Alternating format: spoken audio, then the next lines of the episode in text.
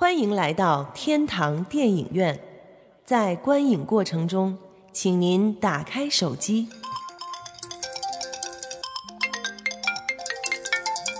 随便照相，放心吃喝，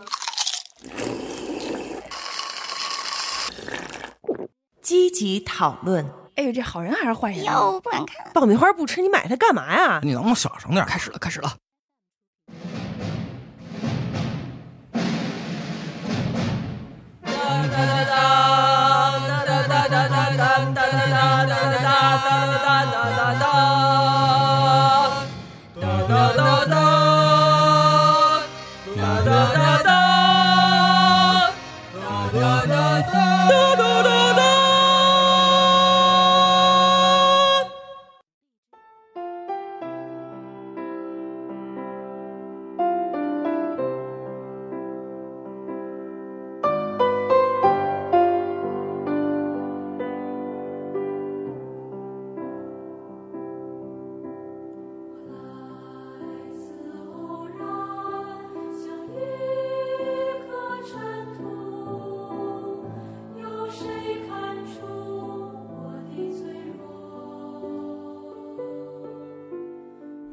大家收听新的一期天堂电影院。大家好，我是祖萌啊。今天，呃，我给大家带来一个全新的阵容哈，因为老主播们都在加班啊。那个，呃，大家介绍一下自己吧，从我右手边开始。大家好，我飞哥。我是小蘑菇，杰总。其实也都是老朋友啊，也是也不是第一次来我们节目了啊。我们听听，先听听这个开头这首歌啊。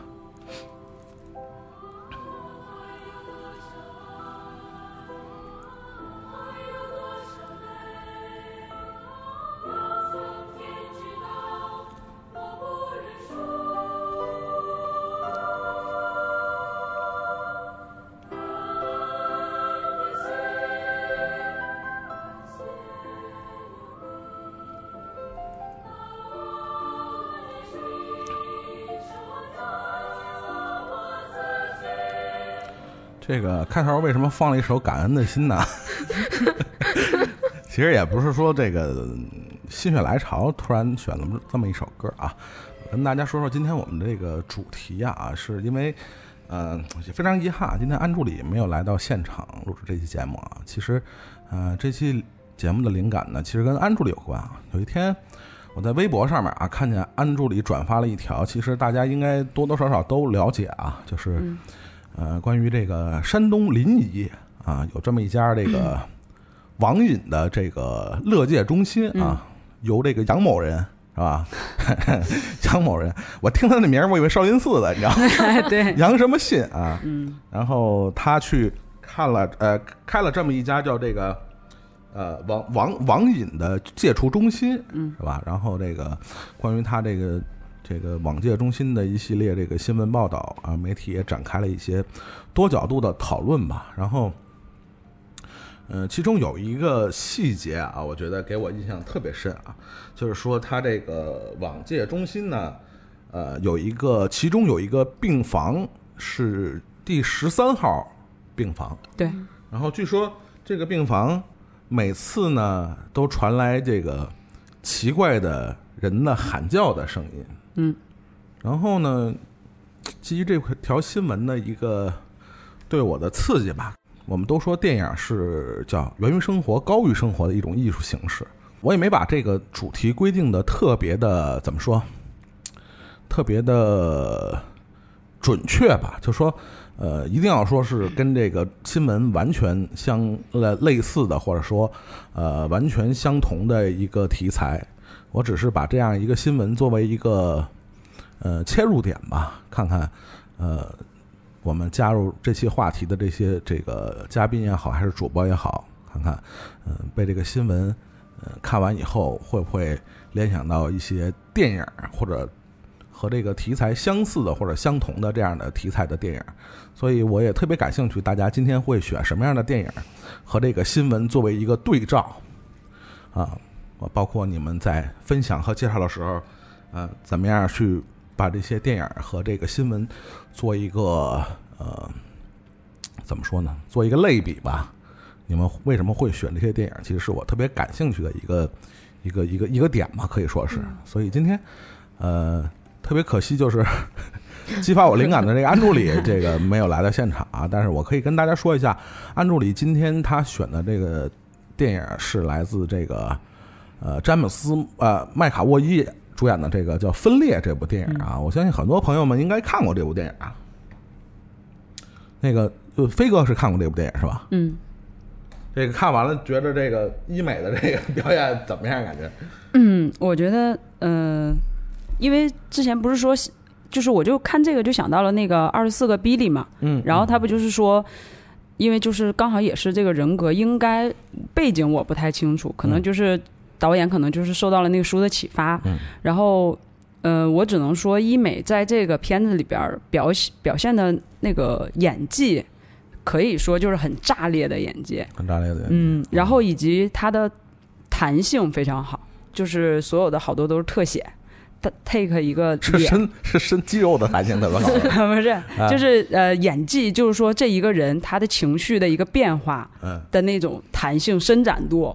他嗯，比如说镜头给他一个脸的特写，他从眉头的皱起来到舒展开，到青筋抱起来，到下去，到嘴角的任何一个细节，就是非常非常抓人。嗯嗯，然后我因为小李不是答应说要拍二十四个比利嘛，嗯嗯，我觉得，嗯，看吧，看两个人飙一下，你我的意思是说不一定能养活他是吗？我总怕他你也就是你也就过猛。你也就是趁今天蓉蓉不对在，哎随便说闲理。嗯，对，嗯，对，哎，对了，好像 我忘了一个关键的问题啊，因为嗯今天的那因为阵容不太齐啊，导致我这个思路比较混乱啊。嗯这个我好像没太说为什么这个要放《感恩的心》这首歌是吧？对，嗯没说。啊，对，因为还是回到这个山东临沂这个新闻事件啊，我因为看了新闻报道有一个细节，呃，激发了我要放这首歌，因为其中有一个受访者是其中的一个少年啊，他在这个网戒中心啊。呃，生活了一段那个 惨绝人寰的日子，然后他说了一个细节，就是他们每天就类似于这个早操的时候，嗯，呃，都会被这个杨某人集合起来去唱一块儿唱这首《感感恩的心》。的心对，是他的意思，就是说你要感恩我吗？对对对，哦，真的是不要脸。所以呢，这个我们这期的主题呢，因为刚才也没说，我们也就把它定义为叫十三号密室啊。至于这个密室里发生了什么样的故事，里边有什么样的人，那就看看我们今天的主播们和我们分享的电影都是一个什么样的感觉啊。然后刚才飞哥大概说了一下这个麦卡沃伊主演的这部这个。呃，分裂啊，刚才也说了，和这个历史上曾经出现过的一些非常著名和经典的这种犯罪案例啊，尤其是这种所谓的，它还不是叫分裂人格，它是多重人格，嗯啊，就是刚才说了有一个叫呃比利的这么一个一个美国历史上的一个著名的罪犯啊，有二十四重人格啊，就是说。他的身体里，用我们最通俗的话说，就是他身体里生活着二十四个人。对，嗯，所以呃，麦卡沃伊主演的这个角色呢，其实在这个电影里边也饰演的也是类似相同的这么一个感觉啊。他会在呃不同的阶段体现出完全不一样的人格出现。呃，当然，他最后的这个也是。被认为他二十四个人格里边最危险的啊，我不知道，哎，我不清楚了，忘了这个电影里边他是不是也是二十四个人格？对，最后一个就是他有二十三个人格，嗯，然后二十四呃第二十四个人格相当于是所有的这些人把那个人给相当于是召唤出来，嗯，对对对，终终极人格对对对啊终极人格。嗯。就是呃，这电影里我记得他管他这个人格就叫 beast，beast 就是野兽啊。对，当然这个这个人格也被呃导演赋予了一个非常呃惊人的嗯。不同于常人的能力啊。啊！当然，这在这个呃导演在之后的这个电影里边会把呃他之前的作品，包括这个布鲁斯威利斯和萨米尔杰克逊演的那个《不死劫》里边的几个角色串联起串联起来啊，作为导演那个。呃，沙马兰自己的一个小宇宙啊，一个原创的啊，有几部电影里边的这个非常奇怪的、奇特的这个人物角色，组成一个嗯他自己的一个小小的角色啊，这个宇宙。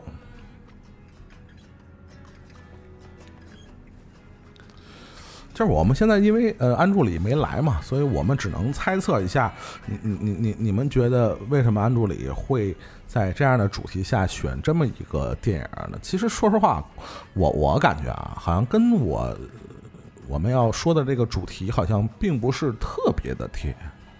你你站在安助理的角度是吧？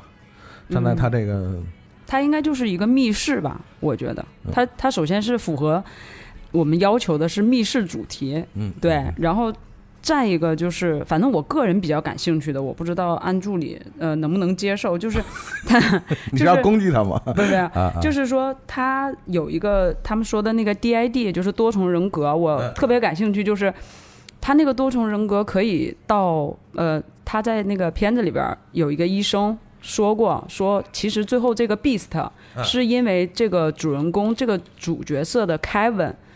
他因为在动物园里工作，嗯然后那个密室也是在动物园，嗯所以那个 Beast 是集合了所有的动物的特性，哦，所以召唤出来的兽王，对对对对对，就是徒手攀岩呀，然后撕咬呀，嗯这种集合的这种。黑豹可能是，对，然后还有就是。漫威那边的啊，对，而且它可以，比方说，我觉得特别神奇，就是那个医生提过一个例子，就是说，呃，一个人他被诊断，一个老妇人她被诊断失明了二十年，嗯，但是当他有这个多重人格激活了之后，其实他发展成其中有三个人格嗯。是可以恢复视力的。那就是说他的人格会嗯。直接影响到他的生理机能，对这个在现代医学上其实是解释不通的一个事儿。对，就是解释不通，就是因为很多时候我们只是把人格单纯理解为，比如说分裂性格、嗯，对对对，性格内在的心理的一种表对对对。现形式，但是它去影响到人的生理机能，这个恐怕是现代医学或者现代科学对，还没法解释通的这么一个领域。嗯嗯，但是确实是，呃，在现实生活中能找到这样的一种非常惊人的特例。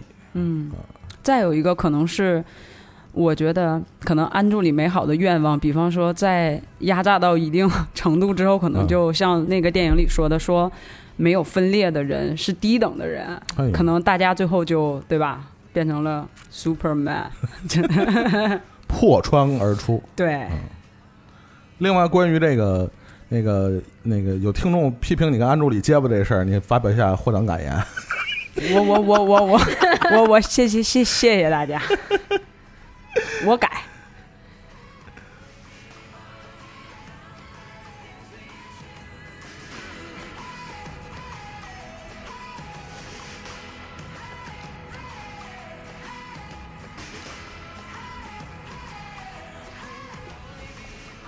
那就是即使批评你些吧，你这还得说，是吧？然后这个，嗯那我们今天，呃，因为安助理没来嘛，本来是想准备让安助理第一个说这个电影的，那我们，呃，今天改为这个由这个我们远道而来的飞哥啊，飞哥给咱们大家这个推荐一部这个也是真人真事儿改编的电影啊。嗯飞哥说一下这电影叫什么名儿？嗯、斯坦福监狱实验。其实这个这个事儿其实好像还挺有名的啊，嗯在这个呃，不管是这个，即使在这个电影改编这块儿，真人真事改编，它好像就是你今天介绍的这是一个一五年的二零一五年的版本啊，但是在之前，包括之后，包括呃纪录片还是故事片。还是说这个完全忠于这个真人真事，还是说有改编的嗯版本，其实都很多。嗯，我可以先给大家顺一下这个时间线。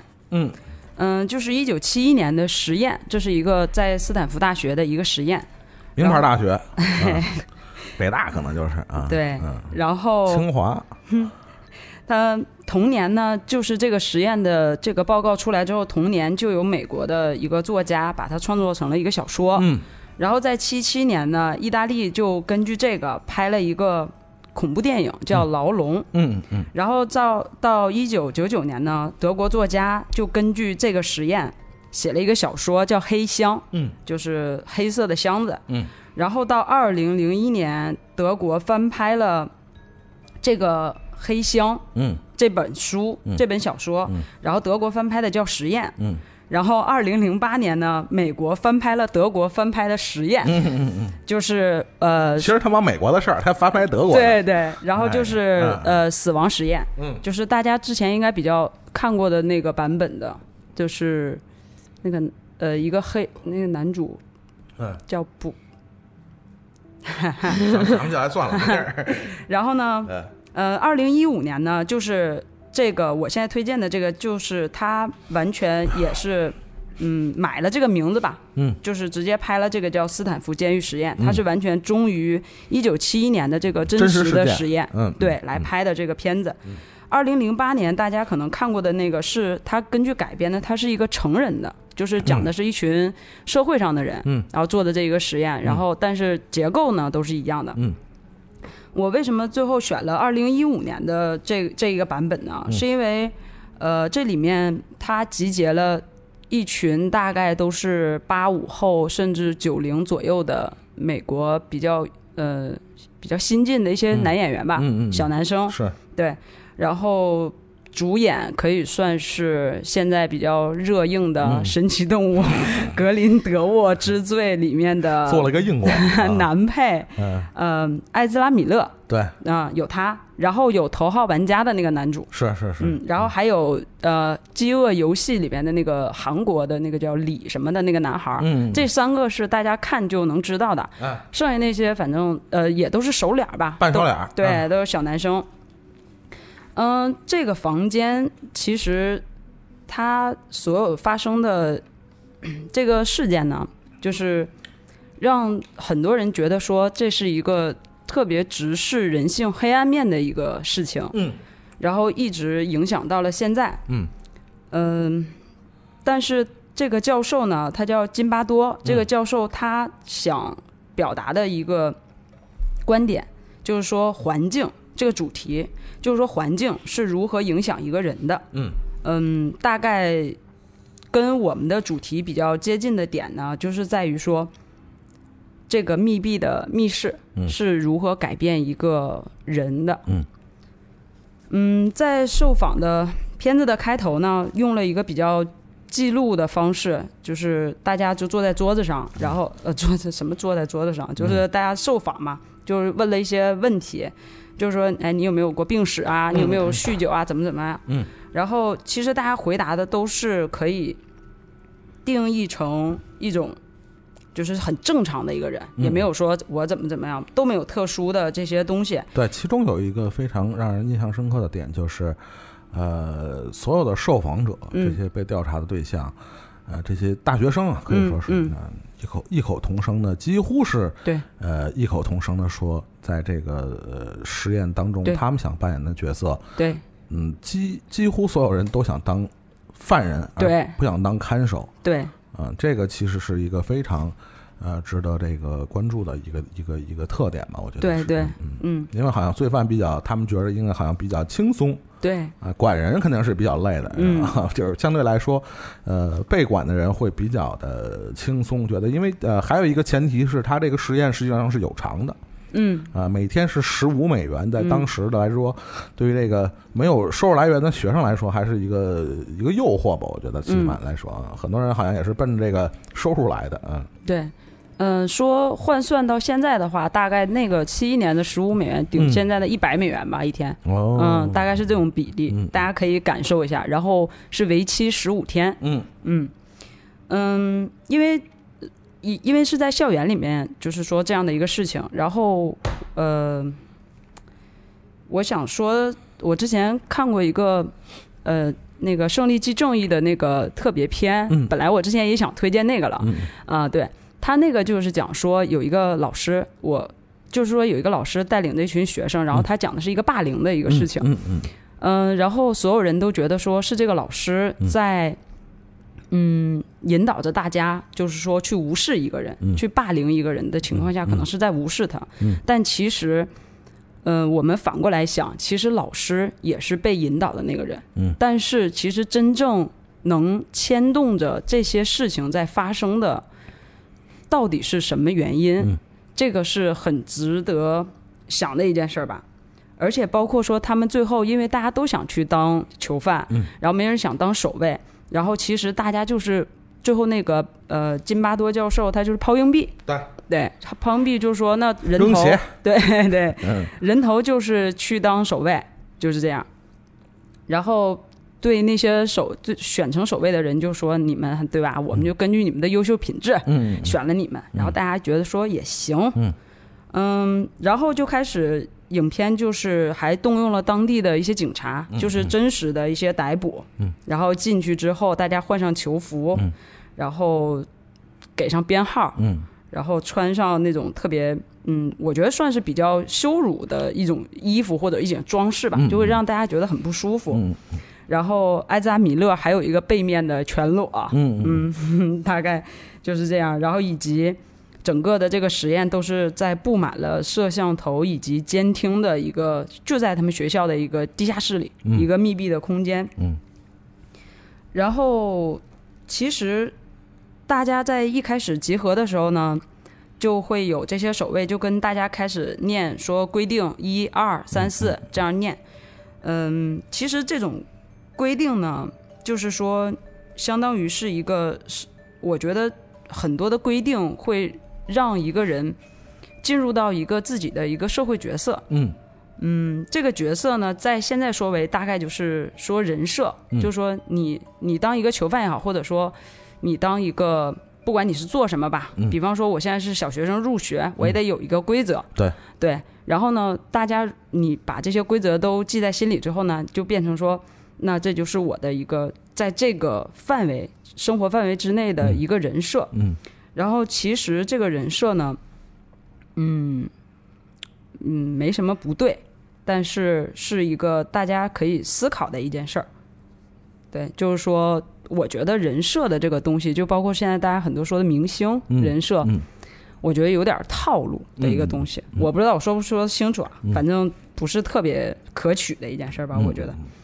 然后，呃，故事发展大概就是从第一天、第二天，然后其中有一个有一个守卫，他就说，他说，他说，哎，要不然我扮演一个混蛋怎么样呀？嗯嗯。自己就戴上墨镜，嗯。因为他那个实验有一个特点，就是说，呃，要求所有的守卫必须戴上墨镜，嗯你不能跟囚犯有眼神的接触。嗯。嗯，然后大家穿上守卫的衣服，戴上墨镜之后，那个人其实就是一个玩乐的心情，我感觉他就说，哎，要不我弄一个刚开始所有的参与这个实验的这些嗯。大学生，肯定相对来说他们心情还挺轻松，对，觉得这是一个又好玩又简单还能挣钱的这么一个实验。嗯，但是慢慢的，这个事情的发展已经超乎他们自己的想象。对，然后就是这个人呢，他就说，他就其中他就挑衅了一个人，挑衅了这个人呢，挑衅了之后，他就跟他们下一班的这个轮值的守卫呢，就说说，哎，我挑衅了这个人，我觉得还不错，嗯没事儿。嗯嗯你们要是再继续挑衅他，也没事儿，嗯没事儿。就是这个事儿是一个很很严肃的一个问题，就是说你你其实你没有那么有创造力，嗯你你可能就是如果说这件事轮到你呢，你也不会觉得说你应该做什么，或者说我想要去一定要对这一个人做什么事情。但是当一个人跟你说说你去试试，他在激发你的一些潜能，他就说你去做吧，没事儿。嗯，那这这件事情就会变得慢慢的倾向于一个不可控了。其中，在这个埃兹安米勒他因为装病，然后等等，他就最先退出了这个这个这个实验。嗯，然后，但是因为他们有监听等等的吧，反正就是说可能会回来救他们。然后那个教授呢，他就坐在这个他们那个入口在等他，就是说如果他要是来，就把他抓了，不能让他破坏我的试验。然后期间有一个他们学校的教授就说：“你在做这个试验的时候，你有没有想过一个，你这个实验有没有自变量？嗯，这个自变量呢是一个比较专业的词，它大概就是说，在一个试验中，嗯，一个操作人他做他做出这个一些能够影响结果的一些事情，这个事儿呢，就是可以称为自变量，就是一个数学的一个一个一个方程的一个说法。嗯，因为这个试验在前两年，嗯，被爆出来说这个实验是假的，嗯，就是说这故事是假的，是吧？不是这个试验的结果是假的，嗯嗯嗯因为他在这个电影中他还还原了这段，就是他俩对话的这个说起来这个自变量的事儿，嗯。他就是在可能在有一部分影射说真实的这个试验，嗯，是因为嗯。全国就全世界各地，大家都做了这个实验，但是嗯没有一场实验是这造成了这么严肃的一个后果。嗯嗯大家还都是最后嘻嘻哈哈就完事儿了。嗯嗯然后，所以大家就开始，因为这个津巴多教授，因为这个实验就声名大噪了。嗯嗯嗯、所以这个自变量的事儿呢，就是说，所有人都在猜测，其实他在他对这个试验是给予了一些变量，就是说操作。他他可能在跟那些人说。哎，你们怎么被挑衅了？你们这帮警察不是什么警察，你们这帮看守被挑衅了，为什么不去？哎，你们得去控制他们呀！嗯嗯嗯你你们得压榨他们呀！就人工干预的一些因对对素在里头。对对，然后嗯所以这个事情的导向才变成了这样。嗯但是这件事情呢，都不太能证明了。嗯嗯嗯，然后以及包括说被揭发出来这件事的结果呢，也被所有人不太接受了。嗯那反正这个事情呢，就是像现在大家看到的这样。嗯，最后的一个爆发就是，其实中间肯定就是大家互相的在抗衡呀，然后在在纠结呀，在可能打骂呀，怎么样的都有。但最后的爆发是，其实这件事情，嗯，有几个人是可以说是全身而退的，他们没有被发现，他们可能比较善于隐藏自己，他们没有做那个站出来的人。嗯。然后，但是，嗯，其中有一个人，他是他那个人是顺从到说，那你让我做什么我就做什么。嗯嗯嗯，你让我做什么都行，但但是无意当中就是他就让他去骂一个人，但是那个人说哦，说我不骂人，嗯然后他说那不行，然后最后这个人就是这个这些看守就轮番把他逼到说，如果你不骂这个人，那所有的人就会跟你一起遭罪。嗯嗯最后这个人就还是好吧，那我骂了。嗯，然后，但是在那一刻，可能是让所有人的那个爆发集中爆发的那个点，嗯。就是包括说这个金巴多教授，他看着荧幕的时候，嗯。嗯他哭了，嗯。他就是崩溃。嗯。崩溃的点呢，就是像我前面提到的，像我说的那个 SP 的那个日剧一样，嗯嗯，其实大家所有的人都以为说是他在控制这个实验，嗯。但其实这件事情是不由任何人控制的，嗯嗯它发展成了一一种类似于疯狂、类似于什么样的东西，没有人知道这个中间到底发生了什么东西，它就变成了这样。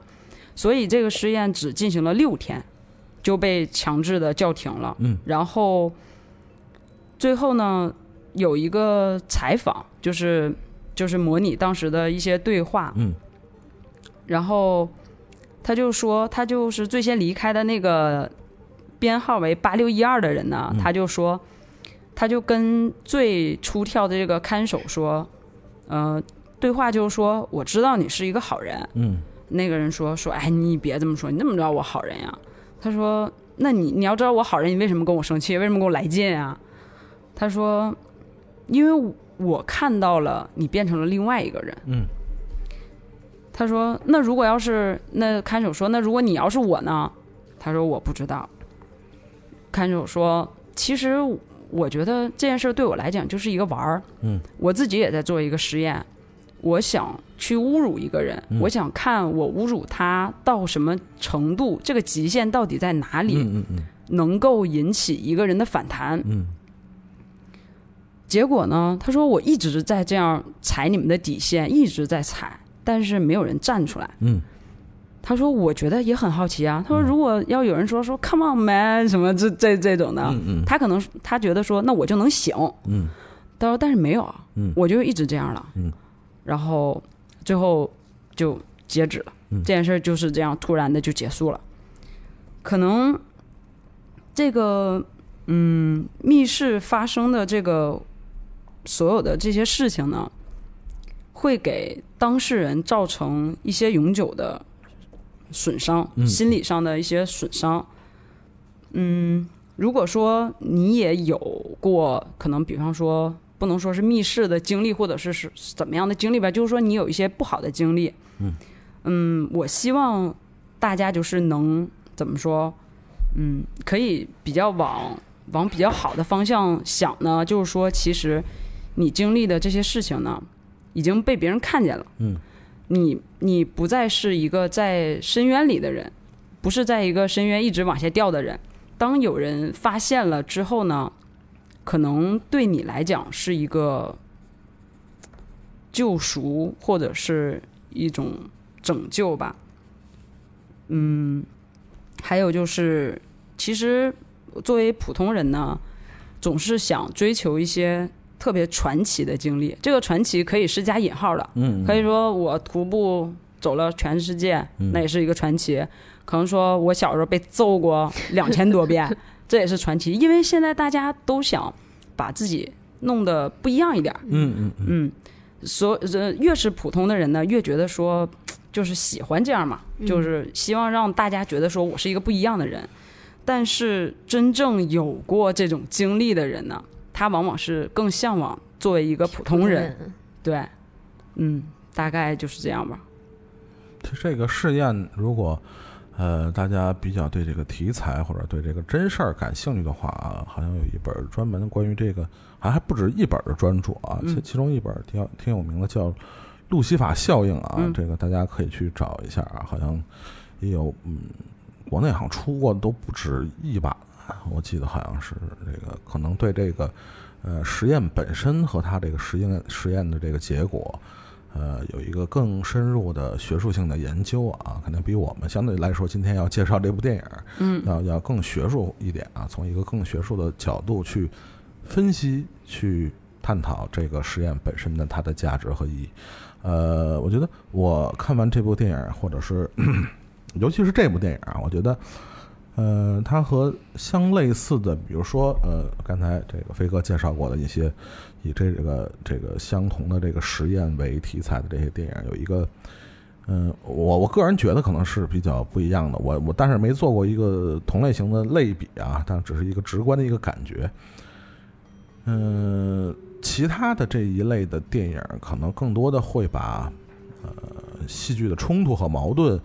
包括呃性格的展示会集中在呃看守和囚犯之间，就是他们双方的这个呃人格的变化，包括他们的冲突，会作为一个集中体现的一个一个矛盾点。嗯但这个呃这部散伏这个监狱实验的。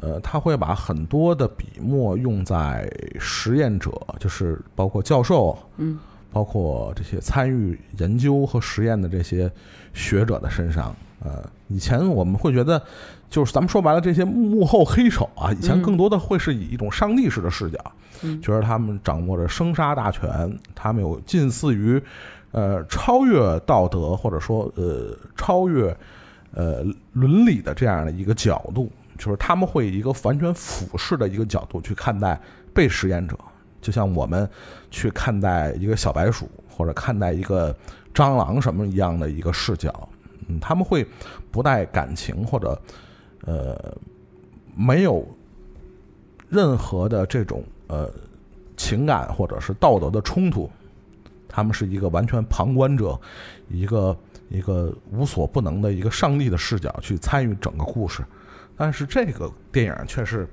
呈现出一个不太一样的这个视角，就是里边的这所有的学者，他们其实本身也，嗯，就像刚才飞哥说的，他们慢慢发现，他们本身自己，他们虽然是是是制造这这个实验的人，但是他慢慢自己也变成了实验的一部分。这也是后来，呃，包括博士，包括这个参与的这些学者，他们发现的一个问题。嗯呃，他们被自己制造的，或者说自己参与创作的这个实验所控制，有些东西甚至已经超出他们的控制范围。嗯他们的实验的结果和走向，已经完全和他们的意料之中的东西已经完全不一样了。所以这是一个挺有意思的，就是说参与实验的人自己变成了实验的一部分，这跟以往的这种。呃，我们想象中的这些幕幕后黑手的感觉完全不一样。以前的幕后黑手完全就是上帝，对我想怎么样你怎么样，我予取予求，这样对吧？想想想怎么样怎么样。但是这里边的实验者，他们本身，呃，也变成了这个他们自己实验的一部分。所以，呃，这个电影或者这样的题材不断的被翻拍，或者是不断的被重新创作，其实就是因为它有很多的。角度可供你去思考，你可以从这个实验者本身，包括参与者，包括呃被实验对象这不一样的角度去探讨这件事儿。当然，这个电影或者这样的题材，我相信以后有机会的话，肯定还会被拿来重新被被研究、被创作、重新被诠释，因为确实这个在实验里边体现出的。呃，不管是不光是囚犯和这个看守，嗯，包括这个参与实验的人都会找到一些，呃，我们说人性，包括道德伦理，包括社会，包括权利，包括呃政治体系，包括所有的这些呃社会结构和它相关的一些呃可以探讨的元素在里头，所以。呃，它为什么会被拍成这么多版本，是吧？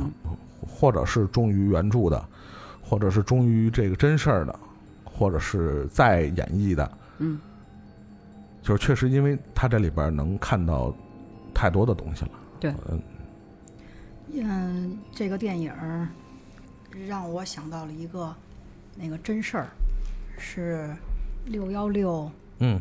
六幺六大案，啊，八三年嗯，内在内蒙的一个农场，八三年你刚多大呀？一岁，啊，懂事儿真早。在内蒙一个农场，嗯，嗯，他是以于洪杰为首的，就是谁？于洪杰我听倪虹一会洁。儿啊，在他以他为首纠结了六七个人，嗯嗯嗯，然后在长达几十个小时的时间，嗯然后残忍的杀死了二十七名无辜人嗯。啊，其中有七十五岁的老老人，嗯。还有两岁的婴儿。嗯嗯。然后在这过程中，呃，男性十九人，女性八人，然后还有还有被强奸、轮奸的嗯嗯嗯。这种过这种过程，就是其实他也不是为了钱呀，为了什么，他他就是为了名儿，他就觉着我必须得干一大事儿，嗯嗯嗯。然后就干了这么一事儿。就是其实他们就八个人，但是对、对对对方二二十多个人，嗯其实也可以能够，他们手上也没有枪，嗯就是就是斧子呀、刀啊什么的，嗯。其实完全也可以给他们制服了。但是这二十多个人，但是我觉得这个是这个问题就呃复复杂了，我觉得，因为呃，不光是八三年，八三年之前还是八三年之后，其实也不断的出现这个问题。我觉得这个可能呃跟我们刚才探讨的这个监狱实验的问题还不是太一样，因为不管是在中国还是在国外，就是一旦出现了像这种暴力犯罪。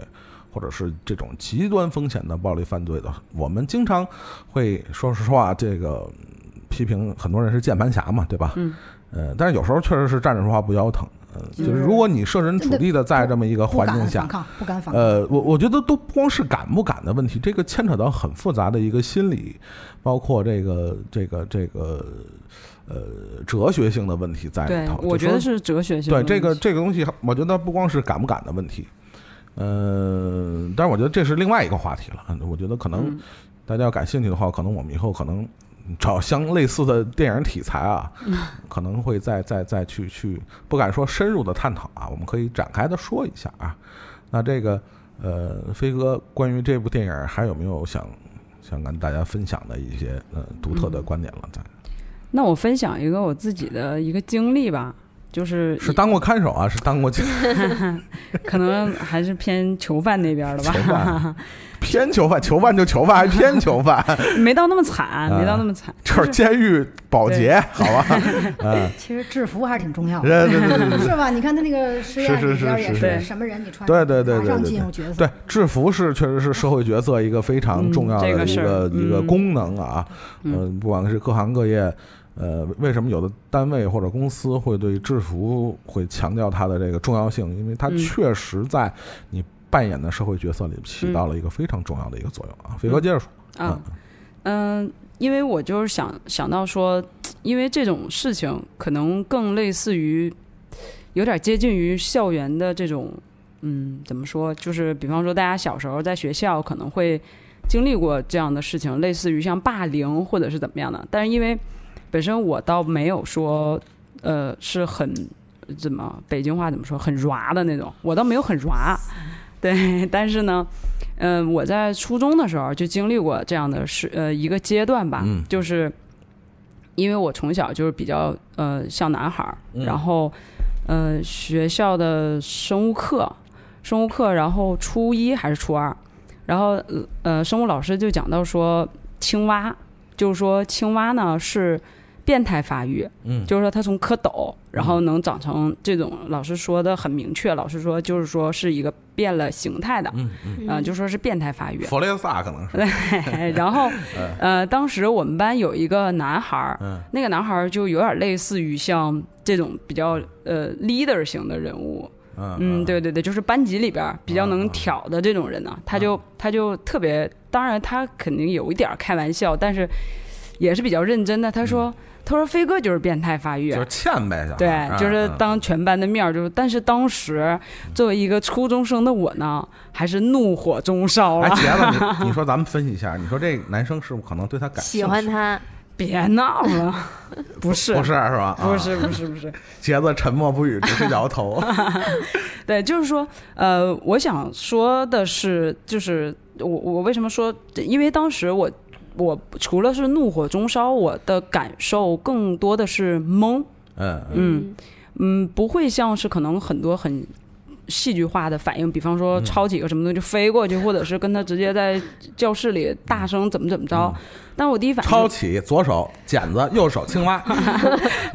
然后呃，其实呃，我们说这个主题呢，嗯，包括说今天给了给了祖萌这个灵感的这个主题，因为很多关关乎于未成年人，嗯嗯，嗯，对对。然后我想我说出我自己的这个这个一个经历呢，嗯。也是嗯，可能对我希望能对一些比较呃未成年人对，或者是不是不是对他们，他们无所谓。嗯。我想对的是，呃，受到过一些所谓校园霸凌，嗯或者是一些不公正对待的人的，或者是尤其是年纪比较轻的人，因为我这个人可能心，虽然说我心就是还比较较大啊，对，但是你看，嗯，大概十几二十年前的事儿，嗯我还是能记到今天。念念不忘，必有回响。啊也希望吧，嗯希望那个人过得好吧。嗯，你当时不是拿着剪子吗？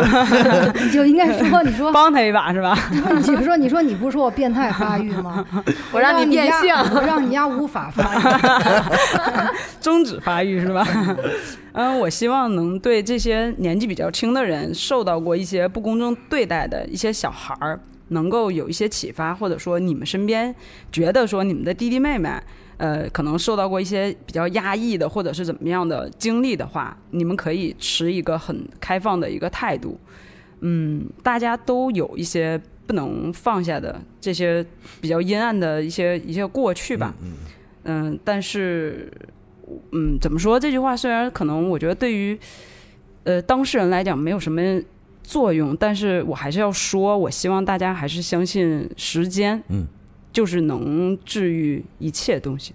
其实说实话，我记得我们小时候啊，经常被长辈或者大一点的哥哥姐姐们教育啊。其实老话了，叫叫叫骂人不揭短儿，打人不打脸，是吧？包括说这个什么当当着矮人不说短话，这都是这老讲啊。嗯，而后来这人就慢慢就没有什么讲究了，知道了，就专门挑这个嗯这个不太好的地方，哎，对对对对。所以这个，嗯我觉得这个呢，是一个是社会风气确实也不是特别好啊，再有一个可能，呃，校园霸凌确实是一个非常大的一个问题啊。我觉得这是又是另外一个主题，是吧？我 们其实又可以找一机会找一些这个关于校园霸凌题材的电影啊，跟跟大家说说啊。飞哥选那片子，他不有一段儿他们第一次发生矛盾的时候，嗯就是因为这个看守演这个狱警的这个人、嗯先去有点挑衅那个意思。嗯嗯其实这种东西，我觉得人平时看不太出来怎么样。嗯你你看他有钱了以后和有权了以后，嗯，嗯，尤其是有了权以后，他是什么样儿？如果还是也是还还好吧，那就还好。但是大多数的人有了权以后，我的天哪！对，这就是其实我们其实呃没没展开的一个点之一，就是、嗯就是看、这个嗯看守的这些角色啊，就是或者看守的这些实验者，呃，他们更多的就是因为他体体会到了，或者说他体验到了权力给他带来的一些呃呃一些一些感一些感受和体验以后，嗯他们自身的一些呃人格也会发生。就跟飞哥说的，就是变态性的发育，确实是变态性的发育，就是 人畸形了人一旦感受到权力给他所带来的快感，他有些人格上的东西就会发生不一样的改变。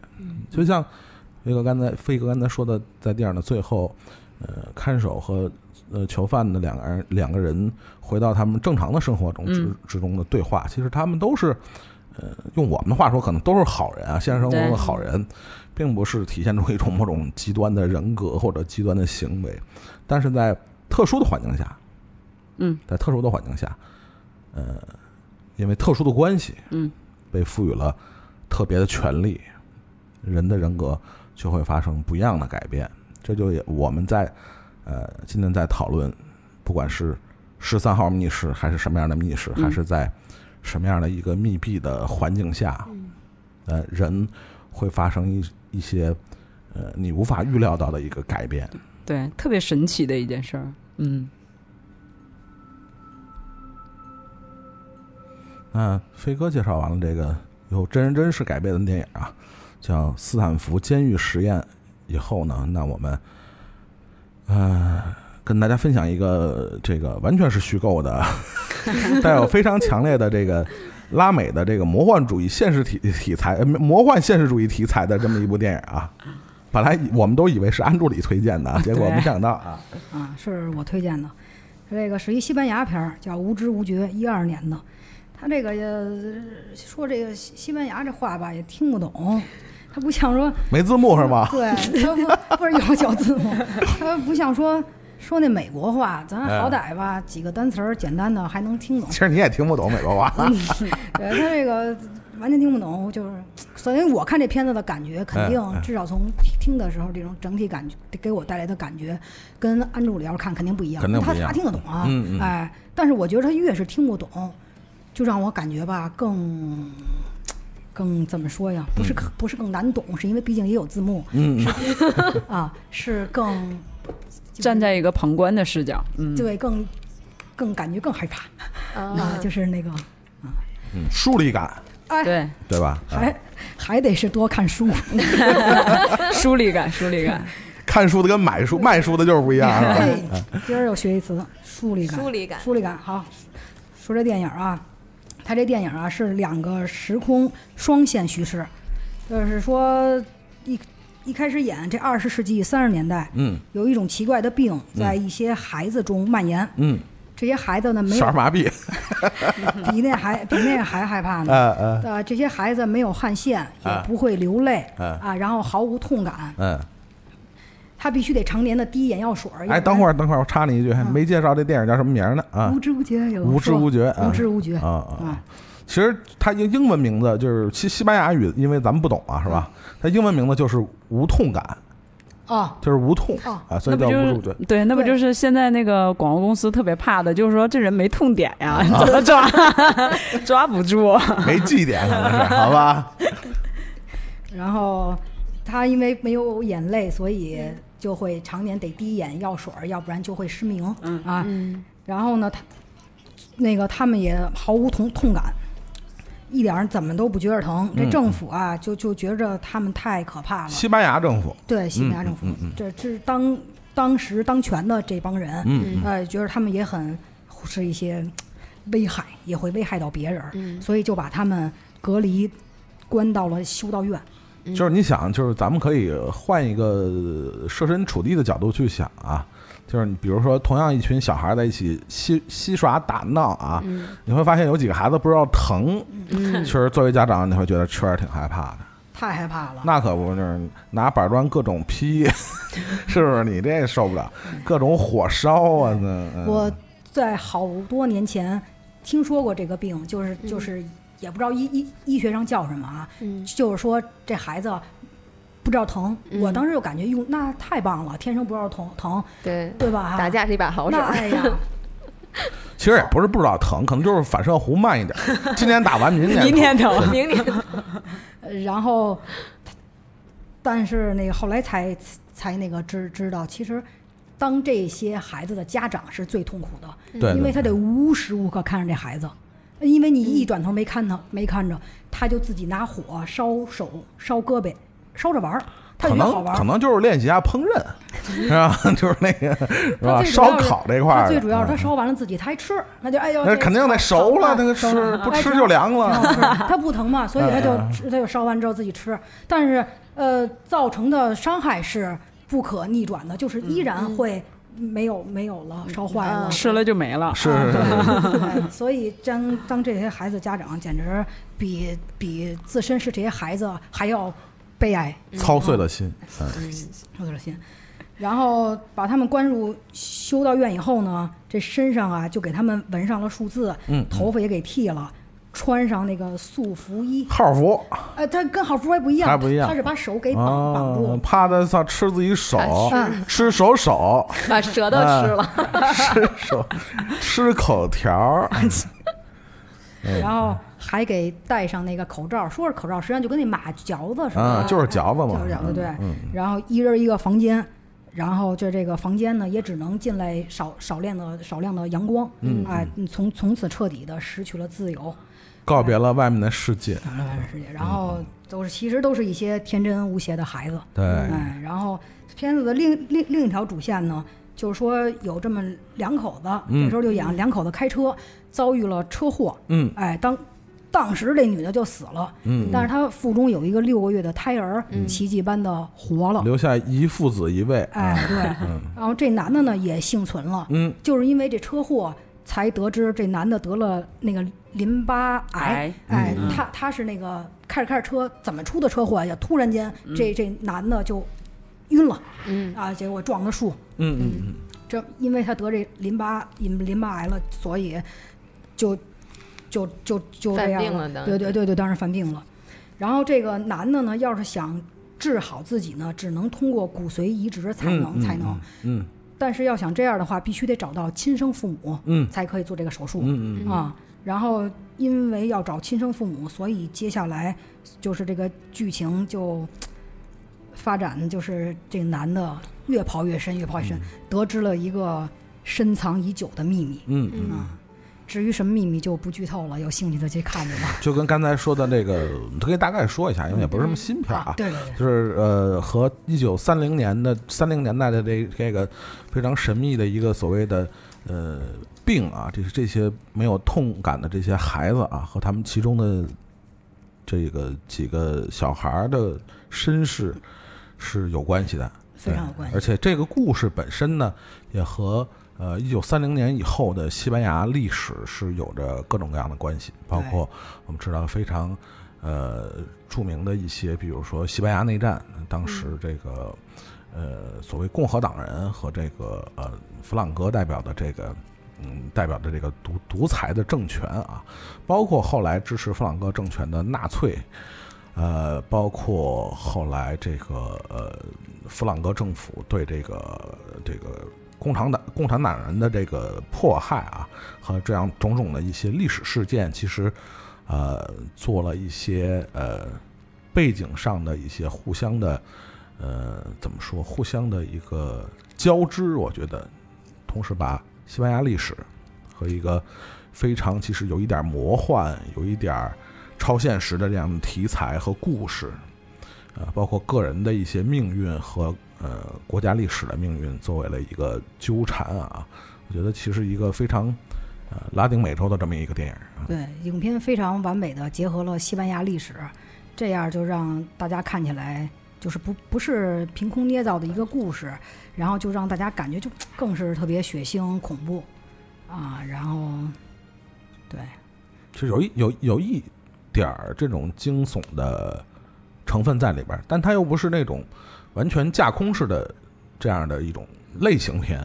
对，它不是纯吓唬你什么对那种的，对，这是其实就是他的这种，我们说他这个呃主主人公的呃这个就就是主人公的父亲嘛，就是那个男主人公的父亲嘛。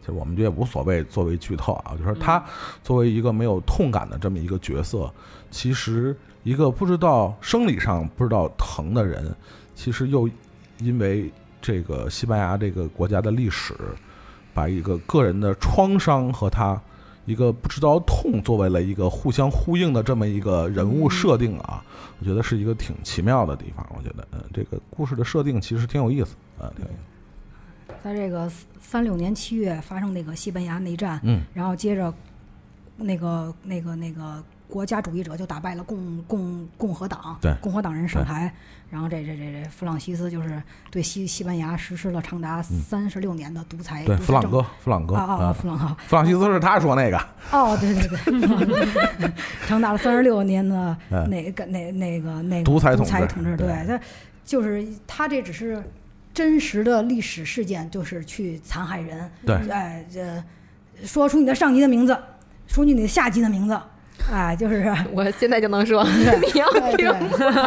他是这个。说说他的名字，对，这这样，然后那个呢，就是刚才刚才那个教主说那似的，说嗯。他有时不知道疼疼疼痛的去折磨身身体上边的去折磨人，这嗯种两两种的这种打压呀，这种嗯疼痛啊对对啊，就更加烘托了这个就是片子。嗯，其实是一个，其实也非常有非非常有这个，呃，拉丁美洲文化，其实西班西班牙电影嘛，对，它整个的包括西班牙电影，包括呃这个拉丁拉丁语言作为它文化背景的这些国家，呃比如南美啊这些，他们一些电影啊、文学作品啊，其实他们都会体现出这种现实与超现实互相碰撞，然后。啊，它又不是一个完全的，比方说刚才说神奇动物那种是吧？一个嗯完全架构出来的一个一个独立的一个故事背景，它又不是，它要是将真实的历史和这种。呃，比如我们大家特别熟悉的那个拍《水形物语》那个 导演啊，比如 呃之前陀螺之前那个非常有名的《潘神的迷宫》啊，包括他一系列的那些作品啊，其实因为他是墨西哥导演嘛，但是也是算是那种泛泛指泛指意义的大的那种拉丁拉丁美洲文化里边的这个呃导演的一个代表人物吧。我觉得像刚才这个杰子给我们介绍的这个电影，其实也是对这个呃拉美文化，尤其对西班牙文化、西班牙历史感兴趣的这个影迷啊，其实大家可以真的把这个电影找来看一下啊。呃，似乎不是那么热门的一个电影啊，就相对来说，呃，并不是那么大家耳熟能详的电影，但是它有一个非常有意思的切入点。我觉得这个好像在之前的电影里边，好像真的呃不不太多见啊。但是这样题材好像真是一说起来，真的非常拉拉丁，然后这个对吧，非常的西班牙这种感觉啊。杰子为什么会说今天这个题材会想起这部电影？呃，我其实开始想到两个，后来不是给您发微信吗？结果说慢了，不是，不是也也就是脑子里有，没有确定，就是要想说监狱那个啊然后就是觉着想想到了那个监狱那个，嗯嗯后来我但是感觉心里还不是感觉特别的嗯嗯嗯，那个满意嗯，然后我就拿出了我那个移动硬盘，对，拿着我那个宝物，嗯，压箱底儿的，哎啊。对，小黑盒，小黑盒，哎，然后就是从里边儿有好多的，就过去觉着对嗯不是对好多片儿，按字母分类，国家分类，哎，然后我说我找找看吧，有没有切合这主题的。嗯嗯。后来真的是无意间看见这片子了，而且都有点不太记得这片子了。嗯嗯嗯啊，在在在移动硬确实也没有什么大明星，也不是什么太著名的导演导的这样作品啊，嗯然后我上豆瓣一查呢，还是六点几分儿，分儿也不高。中游中游后来我就二刷再看一遍，再温习温习吧。哎，看着来看去，我说得行，后来就就就就就说说他吧。嗯嗯。啊，其实刚才我们在这个录音之前胡逼啊，聊了一些这个是吧，风俗行业的一些传说中的故事，是不能说的故事。但确实在在这部这个杰子介绍的这个《无知无觉》这部电影里边，有一些细节啊，我觉得呃，好像跟我们说那故事还挺匹配的啊。包括这个呃，这几个孩子因为得了这种奇怪的所谓的这种没有痛感的病啊。呃，导致其实当地的这种医疗条件，就西班牙当地的一些医疗条件已经没法没法对他们进行一个呃深入的研究啊，包括恢复或者治疗，所以他们特地来了一个德国的一个医生，一个一个教授啊，一个 professor 啊，但是他其实身份是一个犹太裔的。犹太裔的一个德国的一个医生，他来到这个西班牙当地，对这几个孩子进行一个，你可以说是一个医学性的研究。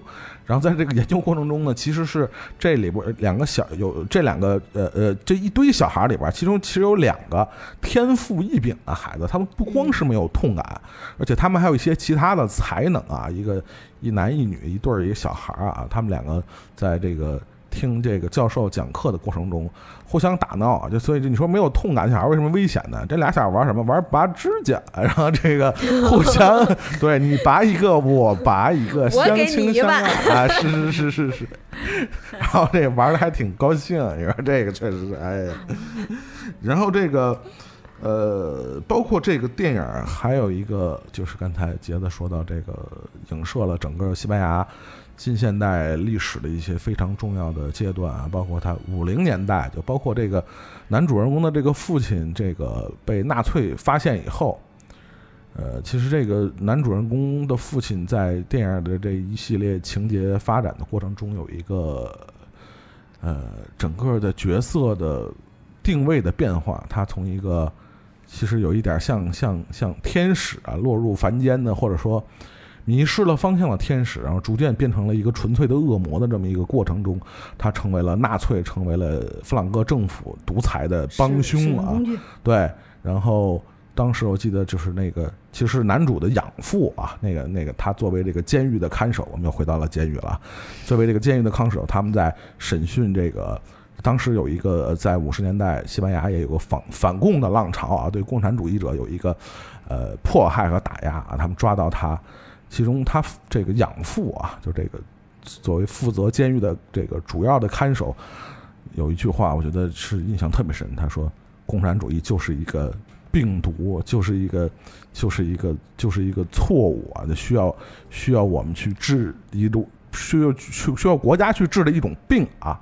所以，我们可以说，呃，可能跟之后的一个呃电影啊，就是小蘑菇，待会儿会介绍的一个电影，其实也有一些。”相同的地方，其实，呃，虽然这几部电影题材和它所表现的侧重点可能都不一样，但是却是有一些呃内在的一些元素可以把它们连在一起的。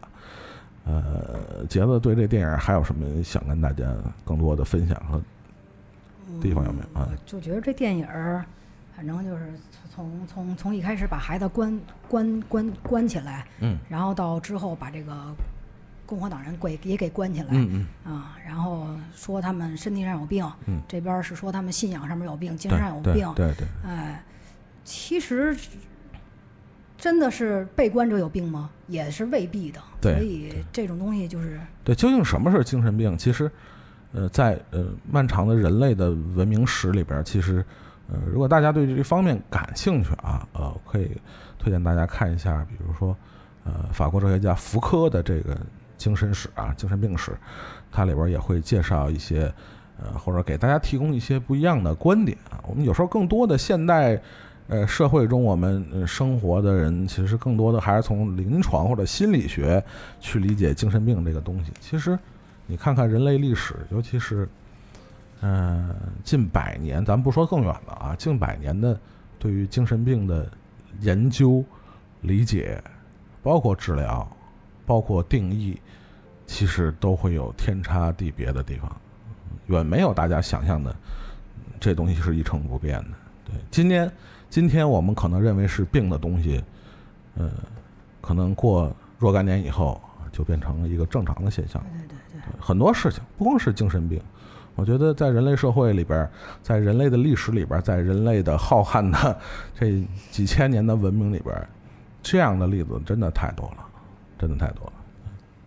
然后杰子还还有什么想想跟大家说的这部电影？关于这部电影电影没有了，然后这个精神病这块儿，我特别赞同您说这个啊，其实它是不是那么片面，也不是那么简单的事情。对于精神病这块儿，对，就是。谁再说谁不没不是精神病呢，是吧？谁像现在就站出来说这个我一点病没有，都正常我是正常，我没病，那你病病大了，呃，病大了，对 对。你没病才是最大的病。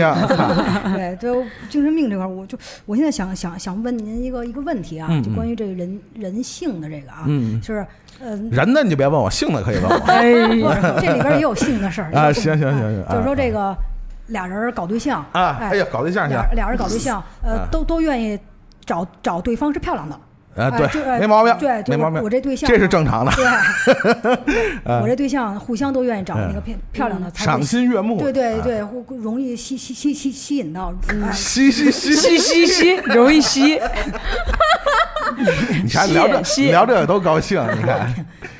换主题了啊！换主题了，换主题了 啊！这就不太好了吧？那个，啊啊那您说，啊！他既然这么着配对容易配啊，因为我漂亮，嗯因因为您您您帅，嗯是不是就是人人的本性啊？就是为了什么呀？为了咱们的下一代嗯嗯，基因好。对对，也对，是本质上是这样，确实是这样。就是说，因为这个人就是以人类文明史来来讲，它对，因为第一个美这事儿是在不同的时代、不同的国家、不同的文化下，它首先一点美的定义是不一样的。再有，因为个人的原因，每个人其实对美的理解也是千差万别的。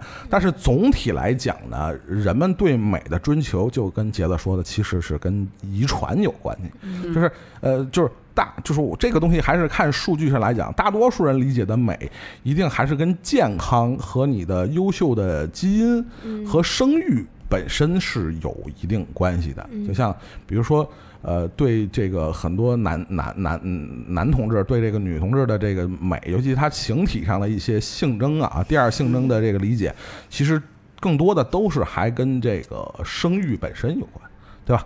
比如女同志，我们说回来，女同志对男同志的一些这个呃 外形啊、身材上的理解，也跟生育有关。那那对，那为什么说高的就是相比来说，又又高、身材又好、又壮的，他相对来说就会更受欢迎的？那一定是跟他的这个生育本身，对吧？这是有关系。其实其实就跟跟动物是一样的，这个本质上是没有区别的。嗯，只不过呃。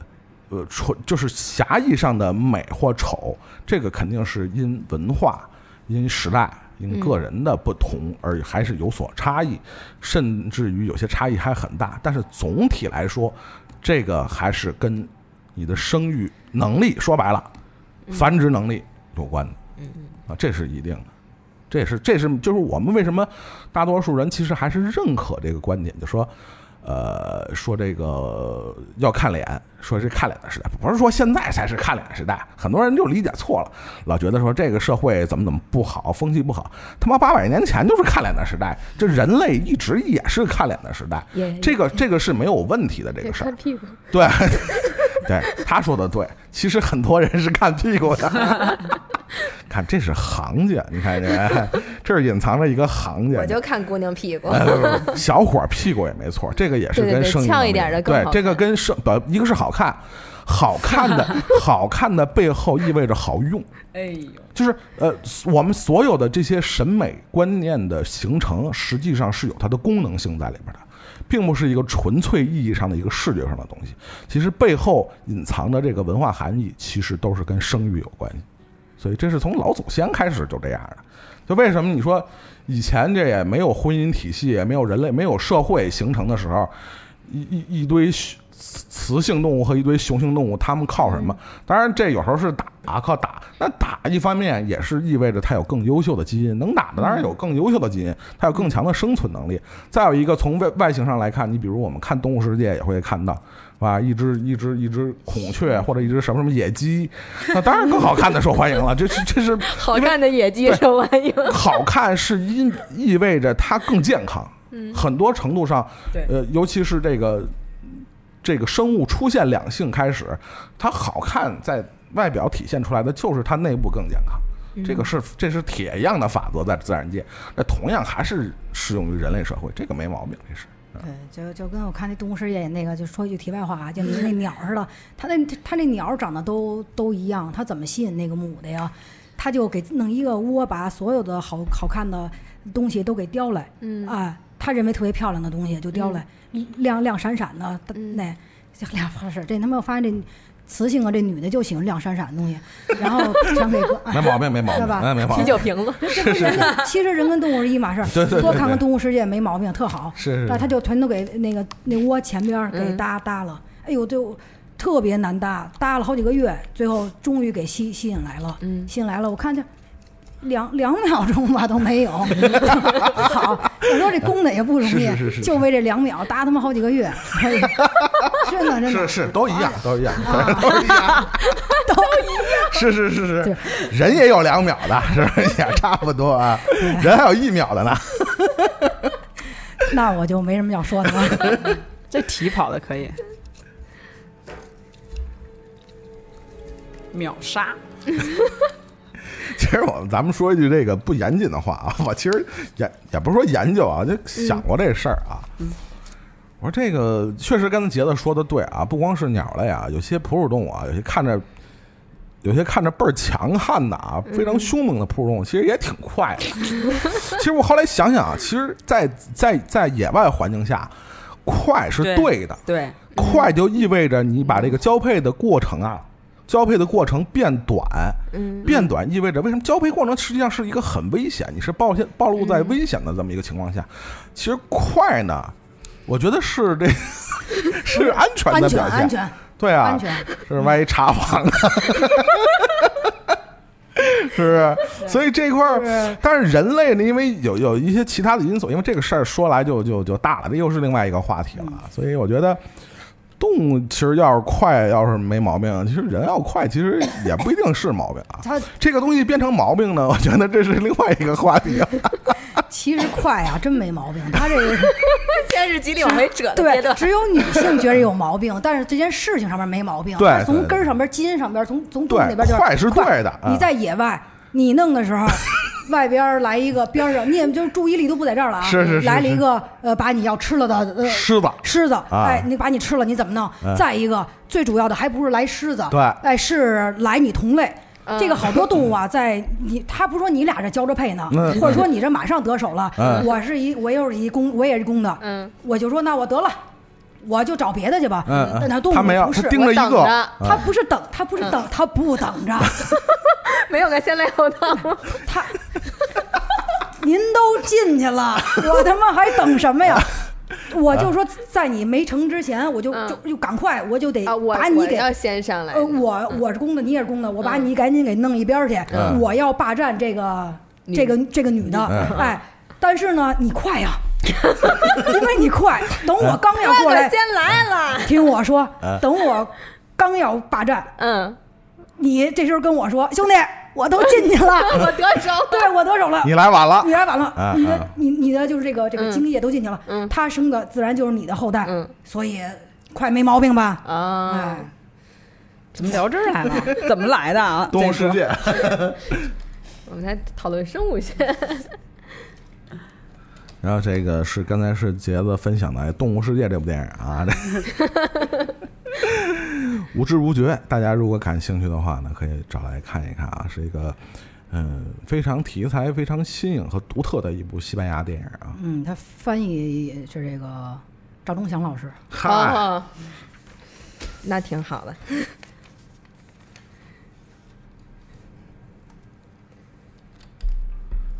嗯、然后向我们推荐电影的这个是小蘑菇跟大家分享的一个电影叫。呃，叫翻译叫《红绫节》是吧对？这是翻其中的一个翻译之一啊。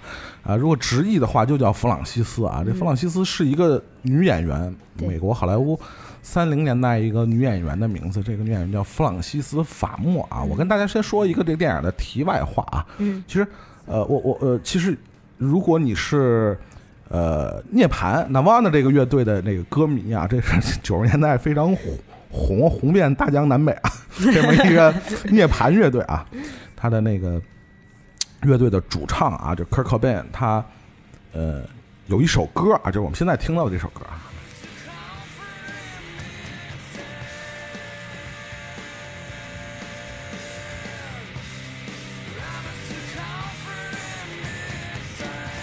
很多人可能跟我一样，第一次知道弗朗西斯·法莫这个名字，实际上是来自涅槃的一首歌啊。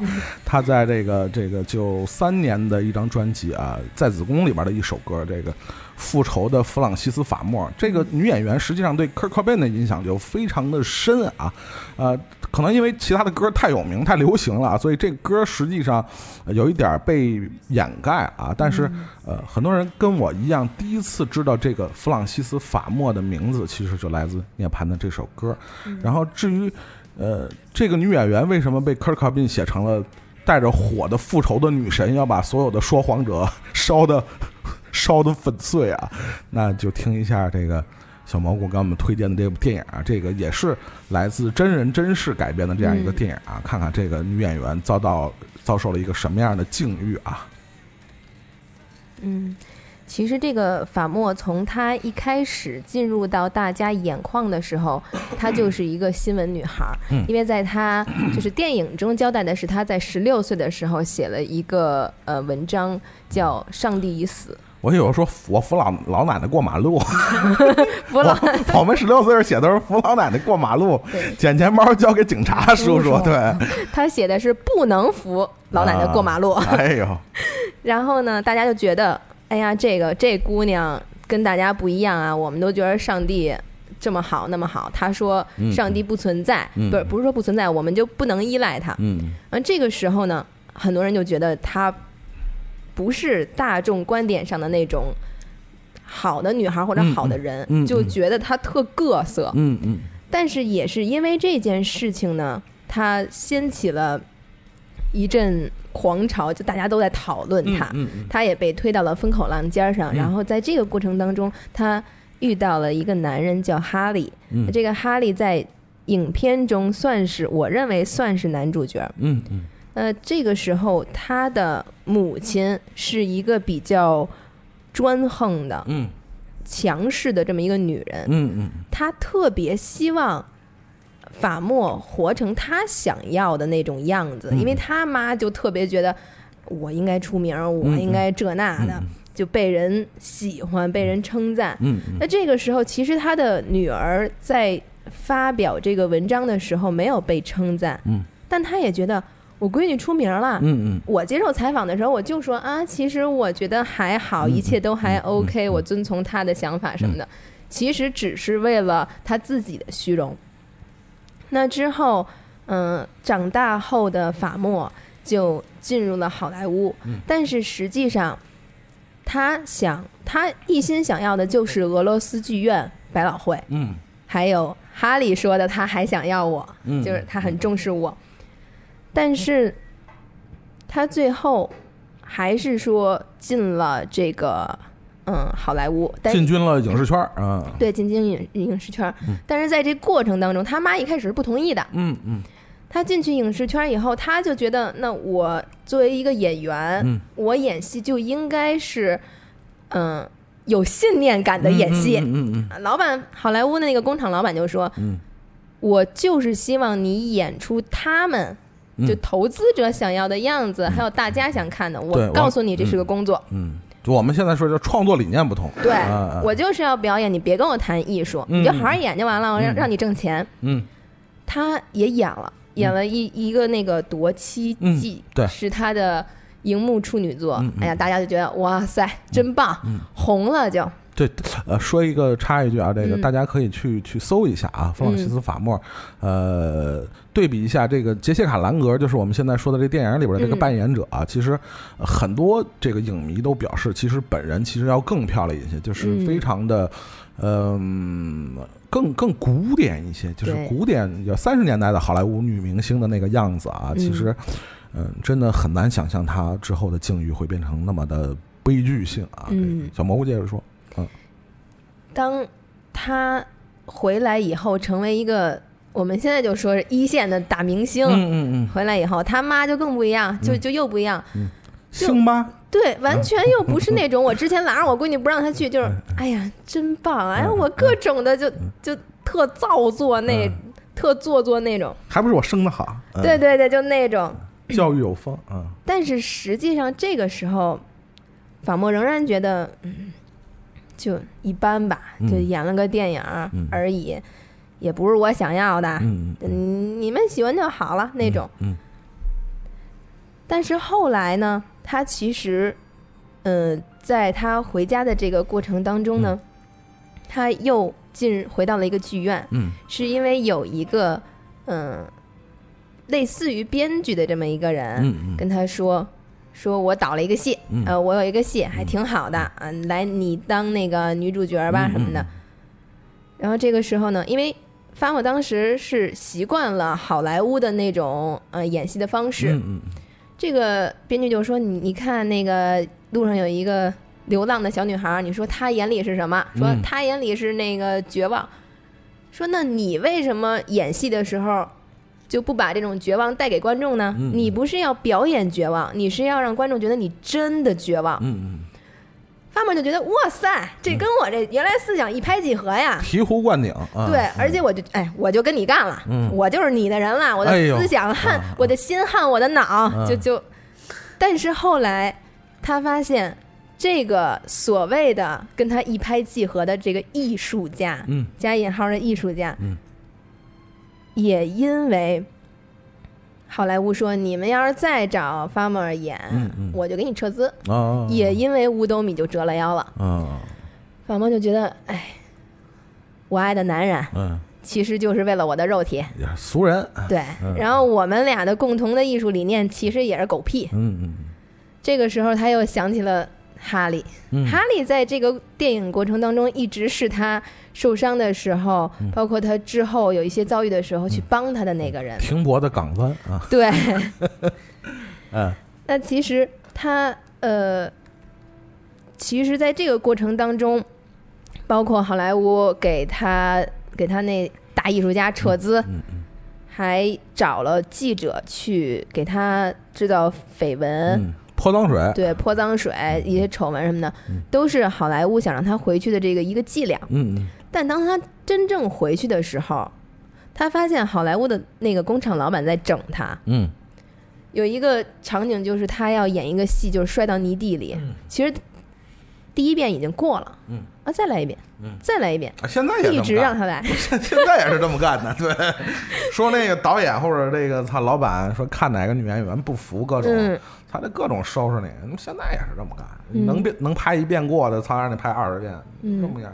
然后天下乌鸦一般黑。对，除了这个，还是还有，比如说一开始你算是一个，你是一线嘛，嗯你应该演主角吗？嗯我不让你演，你就是配角。对对对，你晚来了，我就不干。嗯嗯，我化妆师都会甩脸子，甩脸子，嗯然后给他梳头，说：“我告诉你啊，你这头发要再不注意，你就秃顶了。嗯。这个时候，其实法莫已经心里很崩溃，因为我回来已经挺恶心的了，嗯嗯嗯。你还这么对我，嗯我没活儿干，我还没脸了，就给那个人给打了，嗯，给化妆师给打打了。嗯嗯，这老逼太太，把老逼太太打了以后，嗯。其实他在之后没过多长时间，也就一天吧，他呃就是喝喝完酒宿醉的，有一天早上嗯就被警察闯入了家门，嗯嗯给他带到警局去了。嗯那那个时候人家早上起来一丝不挂呢，还。嗯嗯，但是有一个场景是他桌片桌面上摆着那个药片儿，嗯其实，在现实的这个故事当中，那个时候的他已经在服安眠药之类的东西了。嗯然后，因为他压力也大，什么情绪也不稳定嘛，他送到警察院呃警察局，然后又开了呃法庭去审他，嗯。就说啊，你这个人本来原来就不行，你从小就是嗯，这个从小就有病，从小就有病，嗯。说不行，你你先你先关吧，我给你先监禁一百八十天。嗯，这个时候他拘留啊，对他嗯慈祥的母亲嗯。托人弄呛，把他送到了精神病院，嗯。说哎要接受治疗。嗯那本来发曼就觉得，哎呀，今这回我妈行哎，做了一次人事儿，嗯。没想到真的是给她送到疗养院去治疗了。嗯。但是他治疗的方式，从现在现在就是到了呃高潮的部分了。他治疗的方式一开始是打胰岛素，嗯，打胰岛素呢，糖尿病，但是打胰岛素其实是会引发呕吐、哦。抽搐，哦还有这个休克的状态。哦哦，其实是很痛苦，但是当时的医疗觉得我用这种方式，实际上是在控制精神病人的那种，嗯，爆裂的情绪，对爆裂的情绪以及他的这个精力。嗯，我把你的精力压制了，嗯你不旺盛了，你就对对对。你就不作妖了。是这意思，嗯。然后这个时候呢，他还经常这个治疗治疗室的这个医生嗯。还经常给他洗脑，嗯。啊，这个这是不对的，那是不对的，嗯嗯。还给他喂药。嗯。这个药在现实中现实中是有那个毒品的这种成分嗯，在的。嗯嗯这个时候，哈利就第一次救法莫。嗯。哈利嗯去探望他的时候，嗯就说说，哎，我告诉你啊，哪儿有一个什么车，嗯嗯嗯咱就跑。嗯哈利就法莫一点零就开始了。嗯那其实他回来以后，他慈祥的母亲又逼迫法莫回好莱坞。嗯他说：“嗯，那个，既然你都出来了，那那意思你就好了呗。你也告诉我你好了，那你就再回去吧。那意思你回去了，其实心里的 OS 是你回去了，我才能继续虚荣啊，嗯我才能当星妈呀。但是法莫其实并不想再回去了，嗯因为他觉得好莱坞的那种腐败以及他们对艺术的追求完全不一样，嗯包括他之前受的那些待遇，他也他就觉得好莱坞就是个坑。嗯那其实这个时候他就跟他妈，他就已经开始反抗了。嗯他之前只是争吵，这时候反抗，给他妈推倒推倒在地，嗯。说我告诉你，老太太，你要再这样，我就 掐死你。他妈就被打了，被打了以后就觉得、嗯。不行，病得更重了，对、啊。我控制不了他了，嗯病没治好，对我控制不了他，我就给你送疗养院去。嗯嗯嗯嗯，这时候的治疗就是升级了，升级版，嗯开始进行了标准治疗。所谓标准治疗就是电击，嗯电击，对对，非常著名的电击，对嗯 著名电机。，famous 电机啊，Famous 电机使用过一阵儿之后，嗯哈利小战士又出来了。嗯哈利小战士呃，就是找了一个朋友，就说说那个在他进行在这个法莫进行测试之前，先给他打了打了一针清清醒的那个药剂。嗯他就跟他他哈利就跟法莫说：“你明天要怎么怎么说啊？我们很感很感激你们的治疗啊，我已经好了。嗯。人家是女明星嘛，嗯。演的还是不错的。嗯嗯嗯。演完了以后就回家了，但是他回家以后，就我我觉得电影里这一段我没有怎么看懂，嗯。就他突然就到了一个呃是就是大大沙漠是旁边都是那种沙子，然后他在那等车，嗯。就很奇妙就被警察抓了。嗯嗯。但是想了一下，有可能是因为他之前很之前的时候袭过警，嗯，但那个都是好早的事儿，所以我不知道这块儿是是我没看懂，还是怎还是怎么样，就就觉得他最后一次被抓这个契机嗯。就很奇妙，也很奇怪。嗯嗯。但他最后一次被抓进嗯养老院 疗养院 疗养院之前，他回了趟家，嗯他说我要洗澡，然后他妈就说说那个你不想跟我聊聊吗？他说我还跟你聊什么呀？他爸也回了说啊，就是啊，我们还是觉得你应该去接受治疗这那的。他就说说爸，我跟你讲，这么多年我妈一直压迫你，你都不带反抗的。妈，你这么专横，你你就出生在这样一个家庭，嗯你们想让我怎么健康？嗯啊，就说完了以后，撂两句狠话，那意思就是，嗯，你这老太太，你你临死都不会有人原谅你，不会有人理解你。我一直是爱你的，但是你这么对我，嗯被抓到这个疗养院之后，他就接受了一个叫呃眼眶额叶切除术，嗯，对，非常有名的，这是历史上，嗯。真难念。这我这我们可能说句题外话，这可能现在的现现在人站在当代的角度，真的很难理解当时的对待一些所谓的精神病患的一些手段啊，就是 会用到这样一种手术的方式，对。而且居然在当时是一个合法的方式，就是对。非常不可思议的一个，但这确实是真实的历史上存在的一件事。对，就从你就想从病人的眼窝附近把这个像钻一样的东西插到头骨缝儿里面，然后去绞你那个脑白质，是多么恐怖的一件事情。然后电影里面也提到了，说整个手术过程只需要十分钟，在任何地方都可以进行，也不需要外科医生的协助。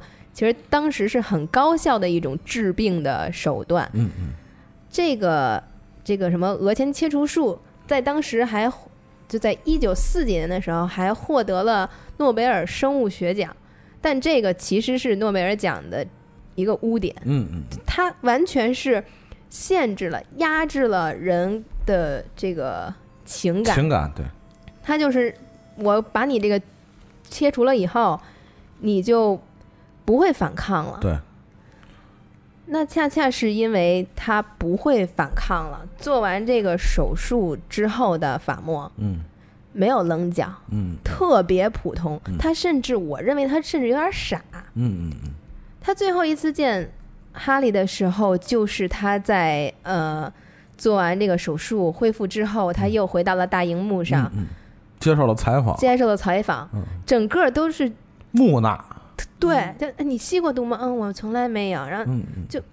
没有一丝情绪，判若两人的那种感觉，就特别像是杨教授嗯 锻炼出来的孩子。嗯，。是是是，但是我我认为，其实这种治疗方式真的是不人性，嗯。而其实这种不人性的所在，是因为法莫本来自身就是没有病的，嗯他只不过是按照我们现在的想法是有一点点叛逆，嗯有一点点各色，但不至于像大家说的是一个疯子。嗯嗯。而我认为他之前的那些反抗或者各色，以及他性格的棱角，包括他处事的那种方式，都是因为他的母亲和好莱坞这些一步一步给他逼成那份儿上的。嗯嗯其实他真的是一个，我认为是一个很正常的人。嗯嗯。其实，呃，刚才这个，呃，说到这个法莫这个弗朗西斯法莫这个女演员的这个原型啊，其实她的真实的故事里边儿还有一个背景啊，刚才可能嗯也是，呃，电影没有太深入探讨的一个背景，就是牵扯到啊、好莱坞的一段这个黑暗史啊，就是他的麦卡锡主义横行的那么一个时代。嗯 实际上，在好莱坞的这个体系里边，也不断出现了互相检举谁是亲共分子，嗯谁是共产主义者这么一个互相检检检举，包括被、呃锒铛入狱很多的这么一个情况啊，这在好莱坞历史上也是一个非常黑暗的一个时代。所以，其中之一的受害者就是弗朗西斯·法默，因为他、呃曾经呃去过苏联，嗯。然后也发表过一些可能是同情这个社会主义和共产主义的这些言论啊，嗯。也被后来的这些呃这些检举者所揭发啊，也成为他进入这个，因为刚才我们也说了，杰子那个电影里边就提到了啊，说共产主义是一种精神疾病啊，嗯所以也成为了他被治疗、被改造和被迫害的一个原因之一啊。这也是他当时所处的一个时代背景造成了他一个历史性的悲剧啊。除了嗯刚才小蘑菇说到的他的母亲啊，其实包括他父亲也负很大责任。嗯你什么都不管，对，其实就是对，对他母亲的一种纵容。啊，这就是一个罪，就是不闻不问、冷漠，其实就是一种罪。嗯包括他所处的一个行业啊，当时的 潜规则是吧？其实嗯每个时代都面临着这样的问题啊，就是你你作为一个演员，其实你自己所要想达成的这种观念和你呃社会所赋予你这个角色，包括这个行业所赋予你的定义，是一定会有一些程度上的冲突的。就在现实的中国也是存在这样的问题。关键是在于你是否想付出代价和付出什么样的代价。嗯对，其实想成名，你要付出代价；想成为你自己心目中的艺术家，你也要付出代价。嗯所有的东西想达成你的目的，是一定要付出代价的啊！不管这个代价是什么，嗯是身体的，还是心灵的，是金钱的，还是观念上的，这个代价是一定存在的。对，我最后其实想用这个呃法莫自述当中的一段文字，嗯再去说一下他的悲惨经历。他说：“我曾被关在州立精神病院里，嗯和疯子一起住了三千零四十天。我曾被精神病院的男看护羞辱，被老鼠啃咬过，还曾因为吃腐烂的食物而中毒。我曾被迫身穿束约束衣，半浸在冰水里。精神病院本来就是一个铁笼子，我是孤独悲伤的失败者。同疯子生活，给我留下了难以愈合的精神创伤，创伤至今仍在发炎。我仍能回忆起最终把我送入绝境的种种纷乱的情况，但我始终理不清为什么会发生这样的事。我的一生中从未有过愉快的回忆，因为我降生在一个动荡的环境里。在我父母的生活中，他们总要把我当做最后发泄的对象。我从未享受过爱抚，甚至从未感受到有谁需要我，我也记不得受过什么保护。我一生的大多数时光，就是在这种孤独中度过的。而且还有一个点，真的太可怕了，就是看完电视呃电影，觉得哈利是他在电他人生这这段经历中的唯一慰藉，但是现实生活中是没有哈利的，嗯嗯嗯，这可能是自己虚太、悲惨了。自己虚构的一个小朋友。对，我想想到了这个嗯阿兰图灵，嗯他就模仿游戏，嗯。他他为了不被因为被发现了是同性恋，嗯嗯嗯、为了不不被强迫吃药跟长期的电击，嗯嗯，这样的话会有损他的脑子。对他还毕该竟是个科学家嘛。哎，对，非常伟大的科学家，他想要继续研究他的课题，他的他的他的机器，嗯可是要是被被强迫吃药电击，就会脑子糊涂，嗯就没法继续做他的研究，嗯所以他就同意了化学阉割。我啊，你必须要必须要，是是真事儿你。必须要、嗯你必须要选一个，化学阉割和电击是吗？对，必须要选一个。但是电击其实你说白了就跟司马迁一样，对，对吧？要么死，要么就宫刑。但是他为了写《史记》，他只能接受宫刑，这个悲剧嘛。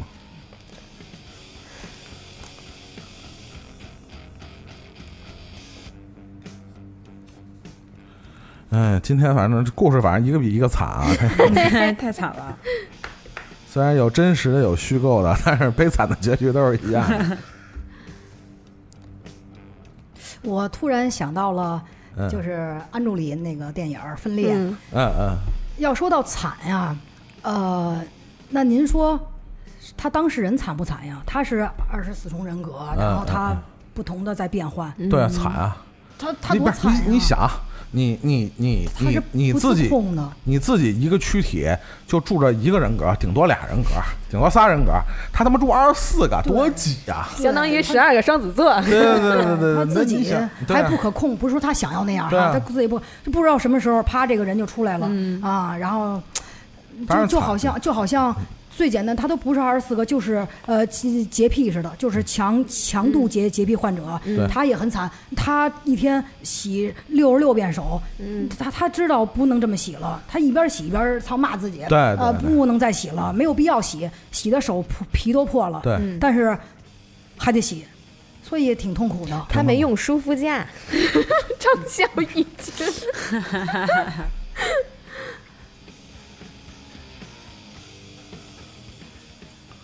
嗯，其实这个呃，刚才这个小蘑菇介绍的这电影啊，《红绫节》就是呃，这是真人真事儿啊，来自好莱坞的三零年代的一个呃女女星啊，其实虽然她在艺艺术成就上，包括影响力上，虽然谈不上是多么伟大或者多大的腕儿啊，咱们说白了，嗯。但是她确实因为她悲惨的个人境遇啊，尤其她和她所处的时代的一些呃非常黑暗的黑暗面啊，导致他个人的悲惨境遇的这个故事，却成为了。呃，我们刚才说了，包括像成为了南湾的乐队的 Kurt Cobain 的一些创作灵感啊，也确确实成为了他的一个缪斯女神之一啊。这个嗯呃，一个人是如何被他的家庭、被一个社会、被他所处的时代所迫害，嗯甚至迫害到这样一个程度啊，确实令人发指。但是，它却是真实存在的。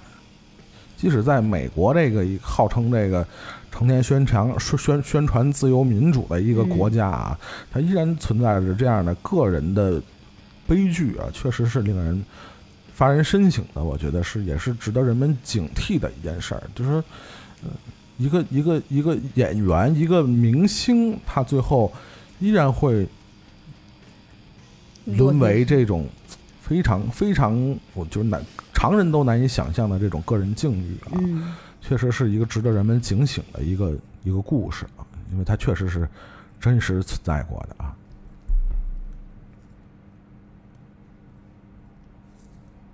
那最后，今天就由我推荐给大家另外一个，其实相对来说比我们今天呃其他主播介绍的都要更商业化的一部电影 啊。嗯，虽然看着热闹，但是它的热闹背后还是有一些让人背后发凉的东西啊。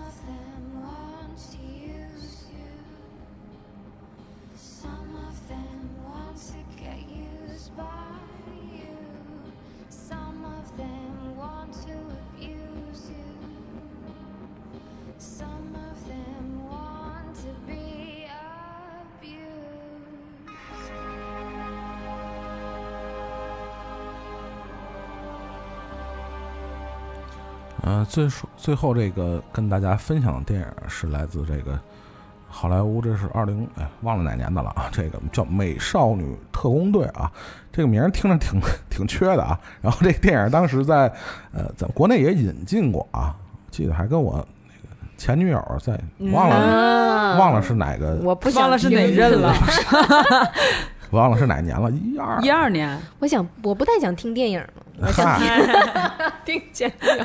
关键是我也忘了前女友看完什么感觉了。因为我反正我就记得这当时在电影院这电影是我特别想看的，因为当时、嗯。呃正好是我呃个人当时非常感兴趣的一个导演啊，扎克施耐德啊，这个导演当时之前我们呃没机会看他拍的那个《三百勇士》在国内没上过啊，好像上过是个删减版，然后其实一直就特别想，因为他是一个特别强调视觉特效的这么一个导演啊，所以他的新片当时我还是特别。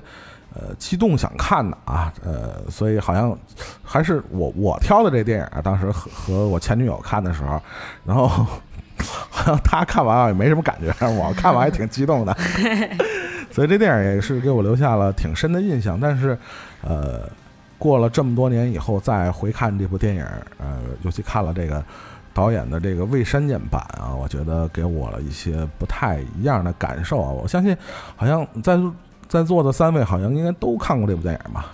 嗯当时在国内的好像还还还当时没看，当时没看，后来看的是吧？就是你看完这电影的什么感觉？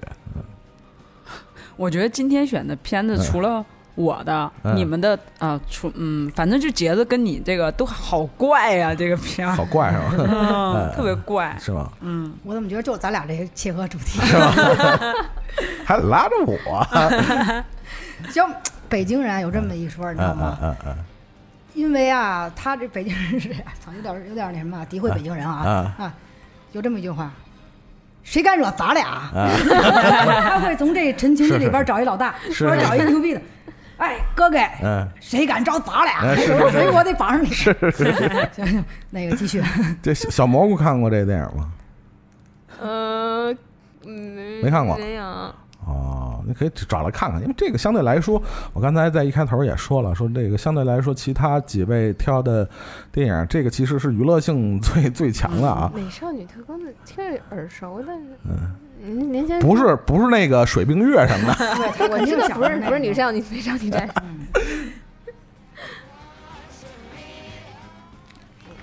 其实 Google 一下 Google 一下去。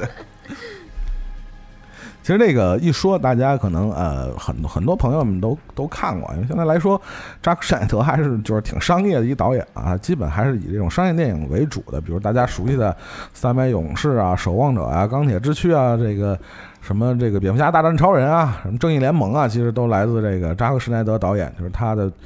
风格影像啊，其实还是非常有个人特点的啊。当然，很多人说他不太会讲故事啊，在这部电影里边，其实也体现出了某些 问题。就是刚才飞哥说的这个问题，其实在这部电影里其实也有体现，因为它确实是以一个呃嗯，刚才杰子介绍了一个非线性的所谓叙事的电影，其实这个电影多多少少也有一点呃，不是非线非线性，它是一个呃用一个呃三次元的。方式在讲一个故事，就是说，呃，现实层面，然后幻想层面，然后幻想的在幻想的层面，这样一个呃方式在讲一个故事，恐怕也是因为这个他讲故事的方式，导致很多呃影迷会迷失在他的这个叙事方式里边儿，因为确实这个故事本身和它体现出来的很多元素，呃也。导致了一个喧宾夺主的一个效果，就很多人会因为它里边的大量的这种枪战、打斗啊、打怪升级啊 这种 这种过于过过于炫酷的这个视觉效果啊，而忽略了这个故事本身。我印象特别深，我看完这个故事以后，呃，会感到一丝的这种。怅然若失的感觉。我记得当时第二天还给我那前女友打电话，我就是生怕她看不懂，你知道，还给她解释一遍，就说到了这个。她说：“哦，你看出这种效果来了。”因为确实，因为他的电影里边太过强调了这种动作场面、视觉特效、爆炸，然后这样的东西，所以也让人们忽略了他这个电影这个故事的主线到底是什么。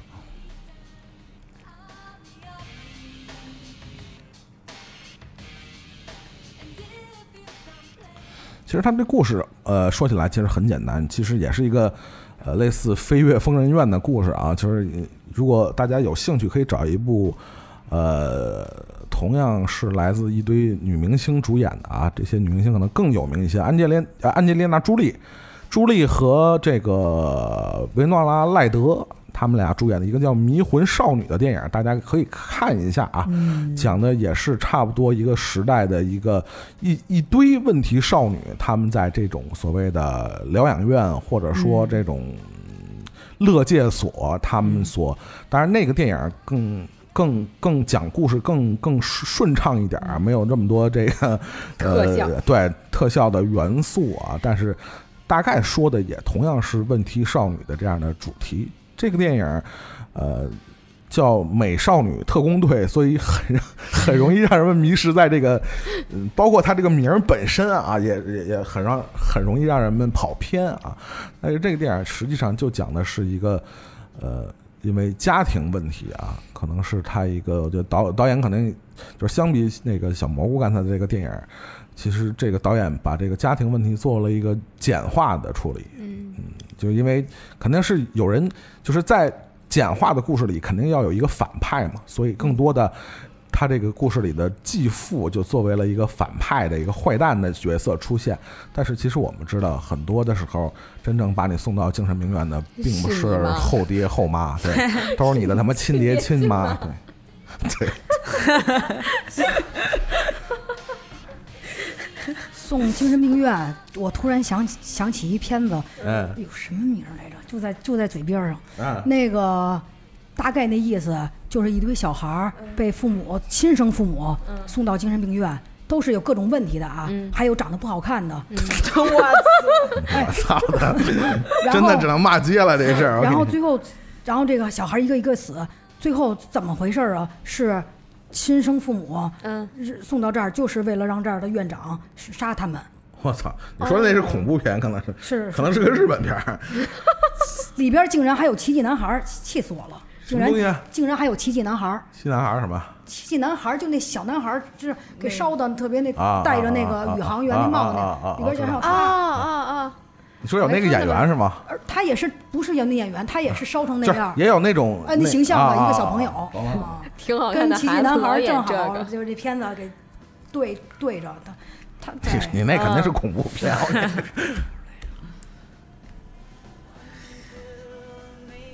呃，当然，我们说回这部电影啊，就是因为确实可能呃，因为是毕竟是一部大成本的一部商业片嘛，所以它肯定把一些相对来说比较复杂的元素做了一个简化的处理。我们说了，他把这个家庭矛盾或者导致这个女主进呃精神病院的这个呃因素，就直接归在一归归结为一位坏的呃继父的身上。嗯但是我们知道，现实中肯定不是这样啊。当然，我们说了，当女主进入这个呃精神病院以后，我发现这其实是一个好像是一个专门关女孩的，好像只有女孩是吧？对对，嗯啊，这个少女的，呃，这个这个少女的这个一个乐乐界所，我们可以说，或者一个叫什么呃是感叫什么感感化院或者疗养院，不是疗养院，感感化院是吧？就这类似的啊。精神病院对啊对，少管所似的那种。嗯，后来呃，这电影就奇怪，刚才飞哥说的奇怪的地方，因为它实际上，呃，就是现实层面的这样的呃形式和它的呃整个画面的体现，只在一头一尾出现。嗯，中间呢，就是完全是以这个呃女主的想象的方式表表达的她的整个的形式啊，一个是。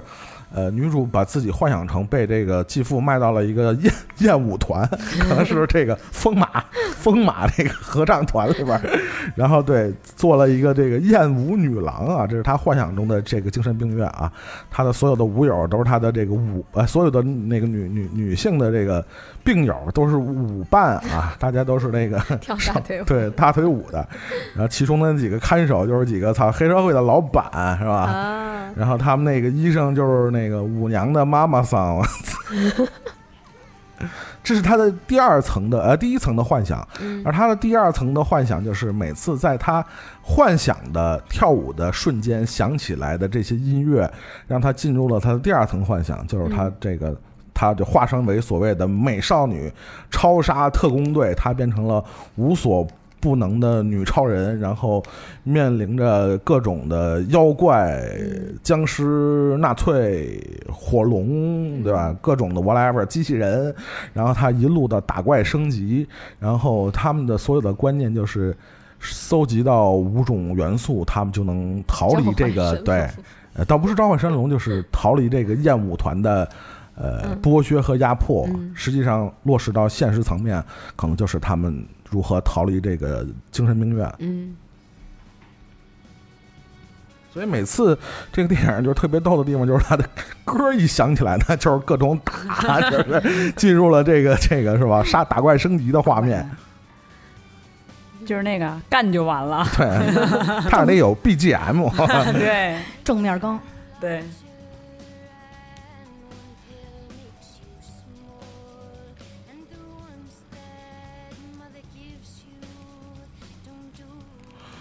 然后这个电影实际上，我觉得扎克施耐德要说的东西其实挺多。他毕竟是一个原创的一个剧本啊。这个导演其实就是非常容易出现的一个问题，就是包括他后来被呃拍了这个这个蝙蝠侠大战超人和正义联盟以后，特别被人们影评人诟病和影迷诟病的，就是他经常会出现就是叙事和和这个视听语言的卖弄之间，他不太好找到自己这个平衡的点。点，经常会陷入这种视听语言的这种这种炫炫技当中，而忽略了或者说掩盖了他真实的想表达的观点。所以就是这导演就是经常会出现，就是他的这个导演剪辑版更受欢迎的原因，就是大家发现他把把重要的东西都剪了，可能。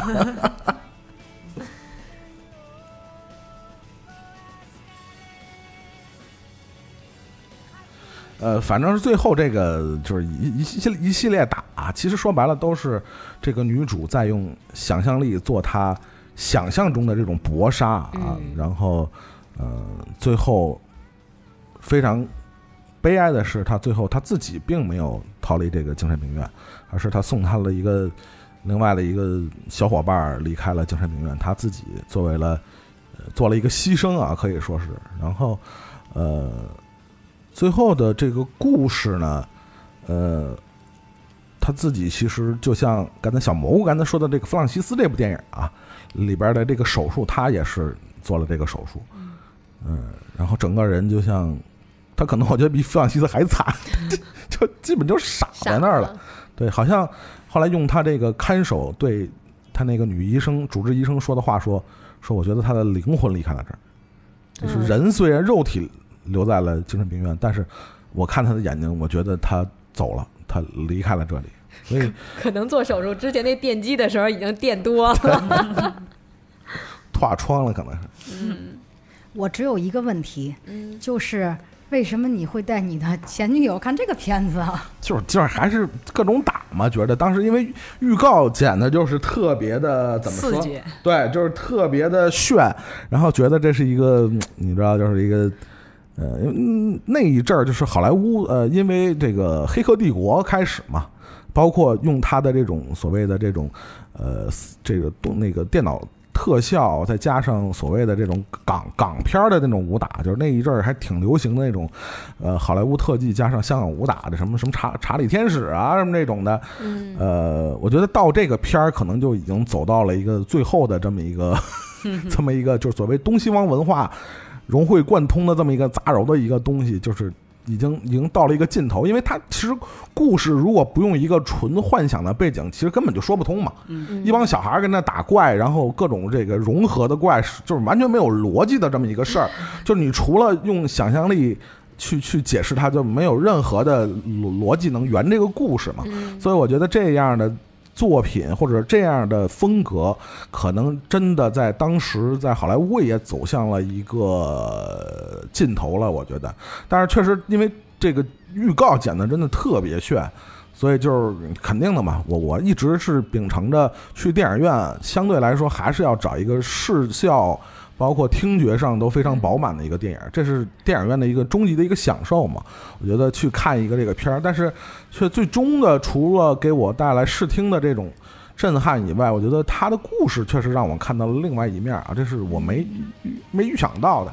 确实没有预想到的，因为之前这个导演给我的感觉可能就是一个就是一特效一个导演，但是没想到这个故事最终还是给了我一些不一样的东西。对，好，非常好的回答了他为什么想看。对，然而他这就是问的是什么？就网上说的那个啊，说要约女朋友看电影，说是看那个啥啥啥，还是看啥啥，然后大家回复说你是真看电影去了。对对对，不是，但其实还是有一点讲的这事儿，就说这个在在比如说约会时候看的电影啊，嗯其实确实说说还确实有有一定的影响。就是当然，有人说约会后就变成前女友。啊，不是这那个在电影类型上，呃，就是我们之前也看过类似的这种文章啊，就约会时候看什么类型的电影比较合适。当然，这个前提下是你看电影，电影院有那么多选择，对吧？对咱们国家可能他妈看什么只能碰上什么看什么，对，看几个战狼是吧？那女朋友还得说你看看人家，啊，看人吴京，哎多能打，开始于谦儿，对，头发多卷、啊。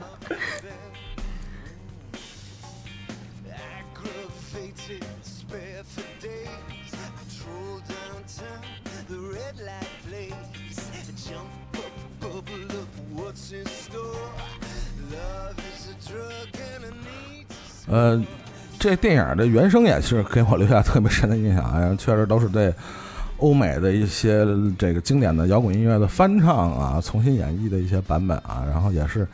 呃，整个音画啊结合的都是特别好的一个电影，但还是问题是，就因为它这个三个平行世界的这种讲述方式啊，和太过这个胡逼的打斗，就是对，就是这种呃，你像以前以前我刚才说的这几个电影，比如说《黑客帝国》，起码还是个男的在那儿打，对吧？嗯，到那个《霹雳娇娃》就是仨女的在那儿打，然后到这儿就是小女孩跟着打，你说这事儿就已经超脱了这个 正常的这个是吧生理规律了，这是。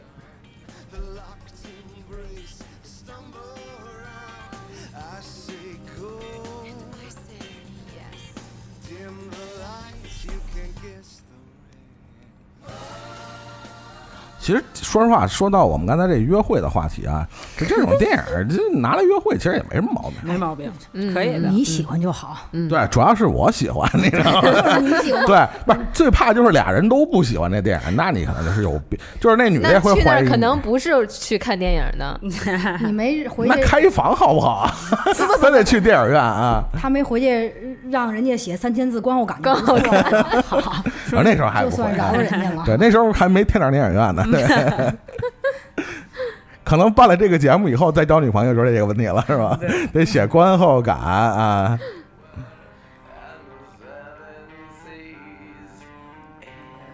但是如果这个你们跟一个约会对象去看一个电影，你要特别不喜欢，你们会用什么样的方式表现？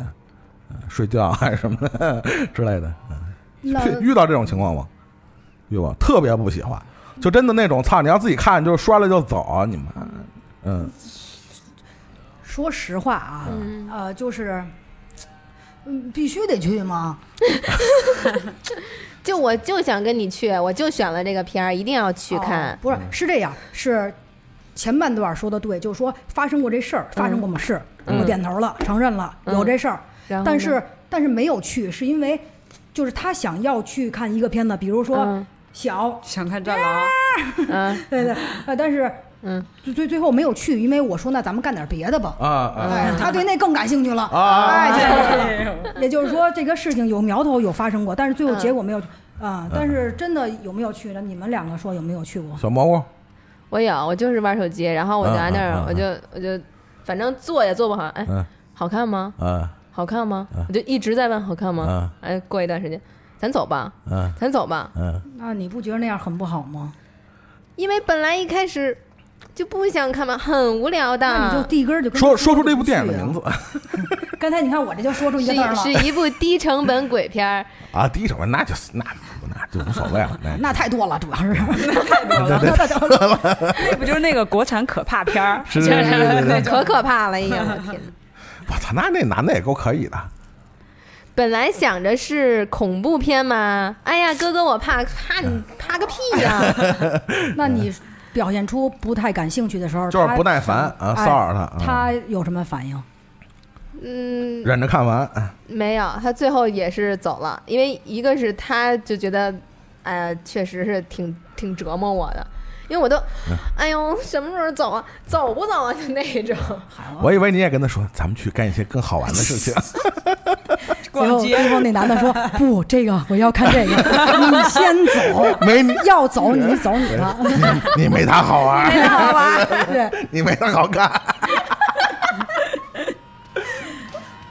飞哥碰碰这个事儿啊，如果是很我没我没碰到过，因为我不太敢去跟刚认识的朋友去看电影，啊，不看，为什么不敢啊？嗯就是怕 low，怕我嫌弃他，所以不敢跟他看没准人家嫌弃你呢。啊。对，也有可能，那不就是演完了吗？啊那不也啊对？是你别看，们觉得选片儿会体现出对 low 吗？就是很怕不是他这么说，比如假设啊，你虽然没碰到这个情况，你比如说嗯你要碰到他选什么样的电影，你会特别的 care 这这事儿。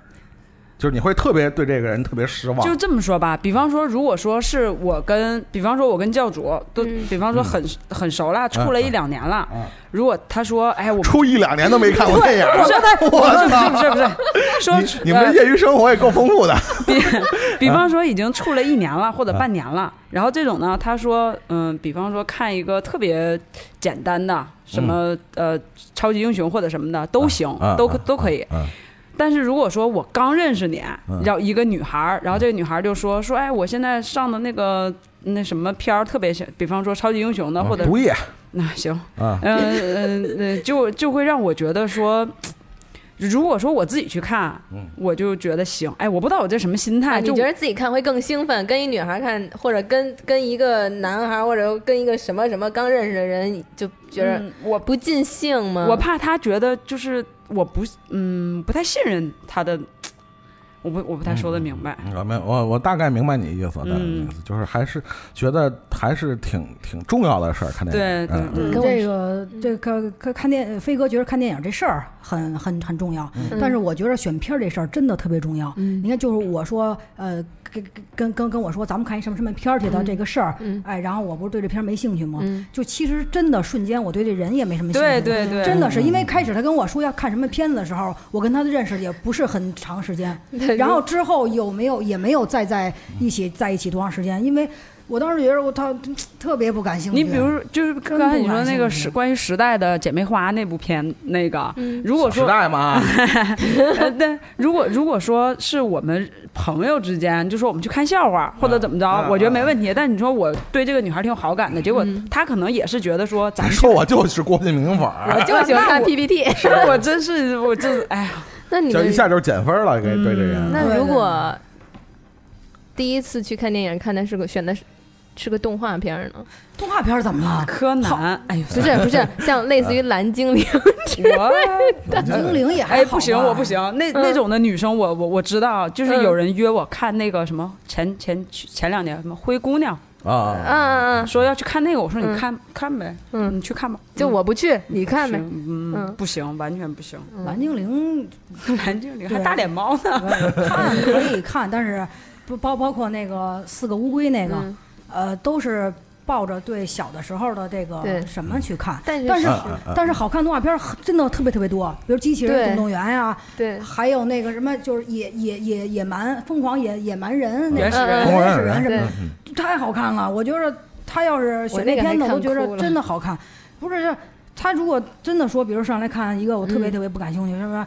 我当时都不想给他再发信息了，就真有那啊种感觉这么说吧就是真的有那种感觉。要是约我啊，我只能接受他约我看文艺片，别的我都不行。哦，但是时间长了可以，但刚认识我都不行。但是其实我我比如说我选蓝精灵，我我是真的选过蓝精灵，哎但我当时的想法并不是说我想看蓝精灵，嗯我觉得他没准会觉得我童真，心机，会吗？心机太重，会吗？会直男会会绝对的。心机太重。哇，你这太溜了，他可能六六六六六六六，六六六六。他可能都不觉得我有病是吧？不是不是，只他可能都不太关注你选什么，就是你选《小时代》也好，选《蓝精灵》也好，就没所谓，就他就满脑想就是今晚上怎么能怎么能回家。又又 怎么不回家？怎么能回家？怎么不回家？对他选什么无所谓哎呀，啊，就陪你看场电影嘛。就想他不太会想，他想的是电影后面的事儿。对，哎可是我觉得选蓝精灵很安全，他会不会觉得啊，你是一个童真的孩子，我不想那些东西？这个男生可能会会说出你想要让他说的这种话，明白我意思吗？哎呀，你想看这个，你是不是很天真啊？是不是？然后是不是？然后再说后面，我就是哥哥，哦快喝我做的药水儿。哎呀，这我们说这电影。啊，又又说岔道了啊。刚才这个呃，介绍这个呃《红灵节》叫《弗弗朗西斯》这部电影啊，这个时候，呃，小蘑菇和我们大家分享了电影中的一段儿这个他这个女主的心理的这个独白啊，嗯。这个，呃，我昨天在看完这个《美少女特工队》这部电影也也非常有感于他最后呃电影结尾的这个台词的这一部分啊，我特别这个节选节选出来这一部分和大家分享一下啊，我觉得这电影虽然中间有很多的热闹的元素啊，但是恰恰是电影最后的这一部分，嗯，击中了某某某一些可能不被人们呃察觉的东西，尤其是这样一部其实完全被好莱坞元素包裹着和这个裹挟着的这么一个电影，其实可能真的电影导演自己想说的东西，可能真的被自己掩盖的太深了啊！而且这样的一个看似是一个很商业题材的一部电影，它能传达出这样的东西，如果你能接受到，我觉得是一个怎么说呢？也也也算是导演的一番苦心，没有白费啊。虽然这导演的苦心经常白费啊，这我觉得是他自己的问题，这也不能怪观众啊，因为确实他这个经常找不到自己这个平衡点，有时候自己失控啊，这元素上失控，这也是，呃，这这能力问题啊，我这这。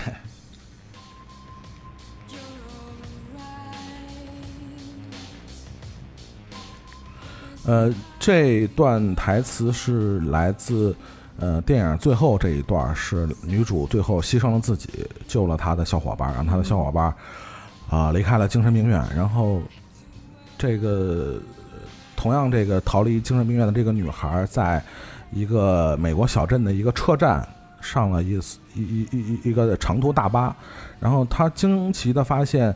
这个大巴的司机居然是一直在他们这个，就是在这个女主的幻想里，呃，不断这个我们这么说，出这个出演 NPC 这个角色的这么一个老头儿，对不对？然后，所以其实呃，从这个元素上来理解，其实我们也可以理解为，也许可能现实的这一切也不过是女主的一个幻想，嗯因为从呃其他角色的这个只言片语中，我们了解到。可能故事一开始发生的这一切，并不是我们看到的那样，这一切可能也只不过是女主的一个幻想，所以整个电影呢，就经常会呈现出你后来想想来想去，可能都是假的，就是你你分不清哪个到底是真实的，哪个到底是对虚幻的。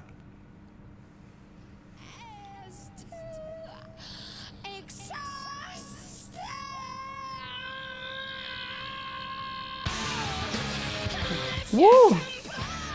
那我把最后的这一段台词跟大家分享一下啊，这我昨天摘抄了一下，我觉得这也是整部电影非常点睛的一笔啊。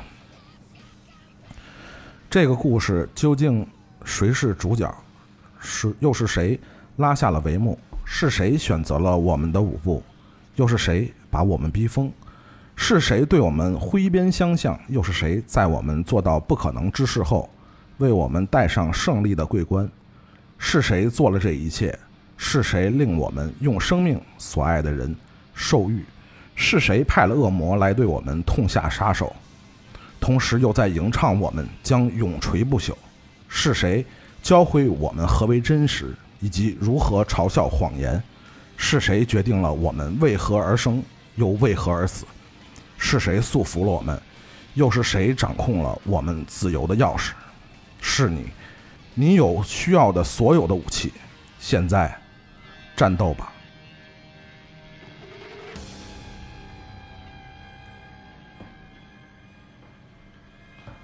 是这电影最后用了很多排比句啊，就是牛是谁带你敲打来到我身边？是谁在敲打我窗？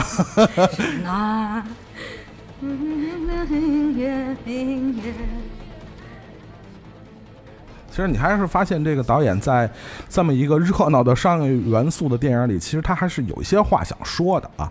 就像我们这都这期节目，虽然呃 我我提了这样一个主题，但是其实我们并没有嗯完全参照这个真实案例去选电影。嗯呃，其实之前我和其他的主播也讨论过这个问题。嗯、有的人可能觉得这个题材会有一些敏感，有一些压抑，但我觉得既然电影是取材于真实生活的，其实我们可以去去对照着看一看这些取材于真实生活的电影，呃，它到底跟我们讲了一些什么样的故事？所谓的十三号密室，它是否真的存在？里面还真的发生过一些什么故事？嗯，那我们今天选的这些电影里边，究竟向大家讲了一些什么，和传递了一些什么观点和态度？我觉得大家可以，呃，比照着我们说的这四部电影、五部电影，大家去自己看一下，嗯然后再想想我们今天在节目里边说的一些，可能是观点，可能是态度。当然，我觉得我们说的完全谈不上思想，也谈不上研究，也谈不上多么高屋建瓴的一些东西。嗯大家去去去看一下这些电影，再想一想这个新闻故事，嗯，再想一想这件事儿和你周围的可能你也会接触到的一些真实的一些故事。然后，至于这个十三号密室里边发生了什么，它和我们的生活究竟有什么样的关系，和你自己的成长和你自己周围的生活有什么样的关系？我觉得大家自己可以，呃，在闲下闲余的功夫去考虑一下啊。我在最后说一句，嗯就是本期的话题是因为十三号密室而引发的。呃，我想提个小建议，就是看不看可不可以，嗯呃，考虑以以以后有机会咱们、呃聊因为一首歌嗯呃引发的一个话题，嗯就是歌名是十三号天使。可以，可以，好，好，好，好，你先请我那三千一台的好吧？是不是？要么怎么有主题啊、有没有题材啊？是不是？你你得体验生活呀、也说这个，那能耐着呢，我跟你说。哎呦，爱来了，其实，毕竟今天的主题可能太太真的有些沉重啊。说实话，我们虽然尽量化解这种沉重的气氛啊，但是。呃还都是一些细思极恐的东西，就是说实话，嗯，呃，也非常感谢三位吧，今天能来到这个现场录制这些节目啊。你反正你们仨今天要不来呢，可能就我自己录音。哎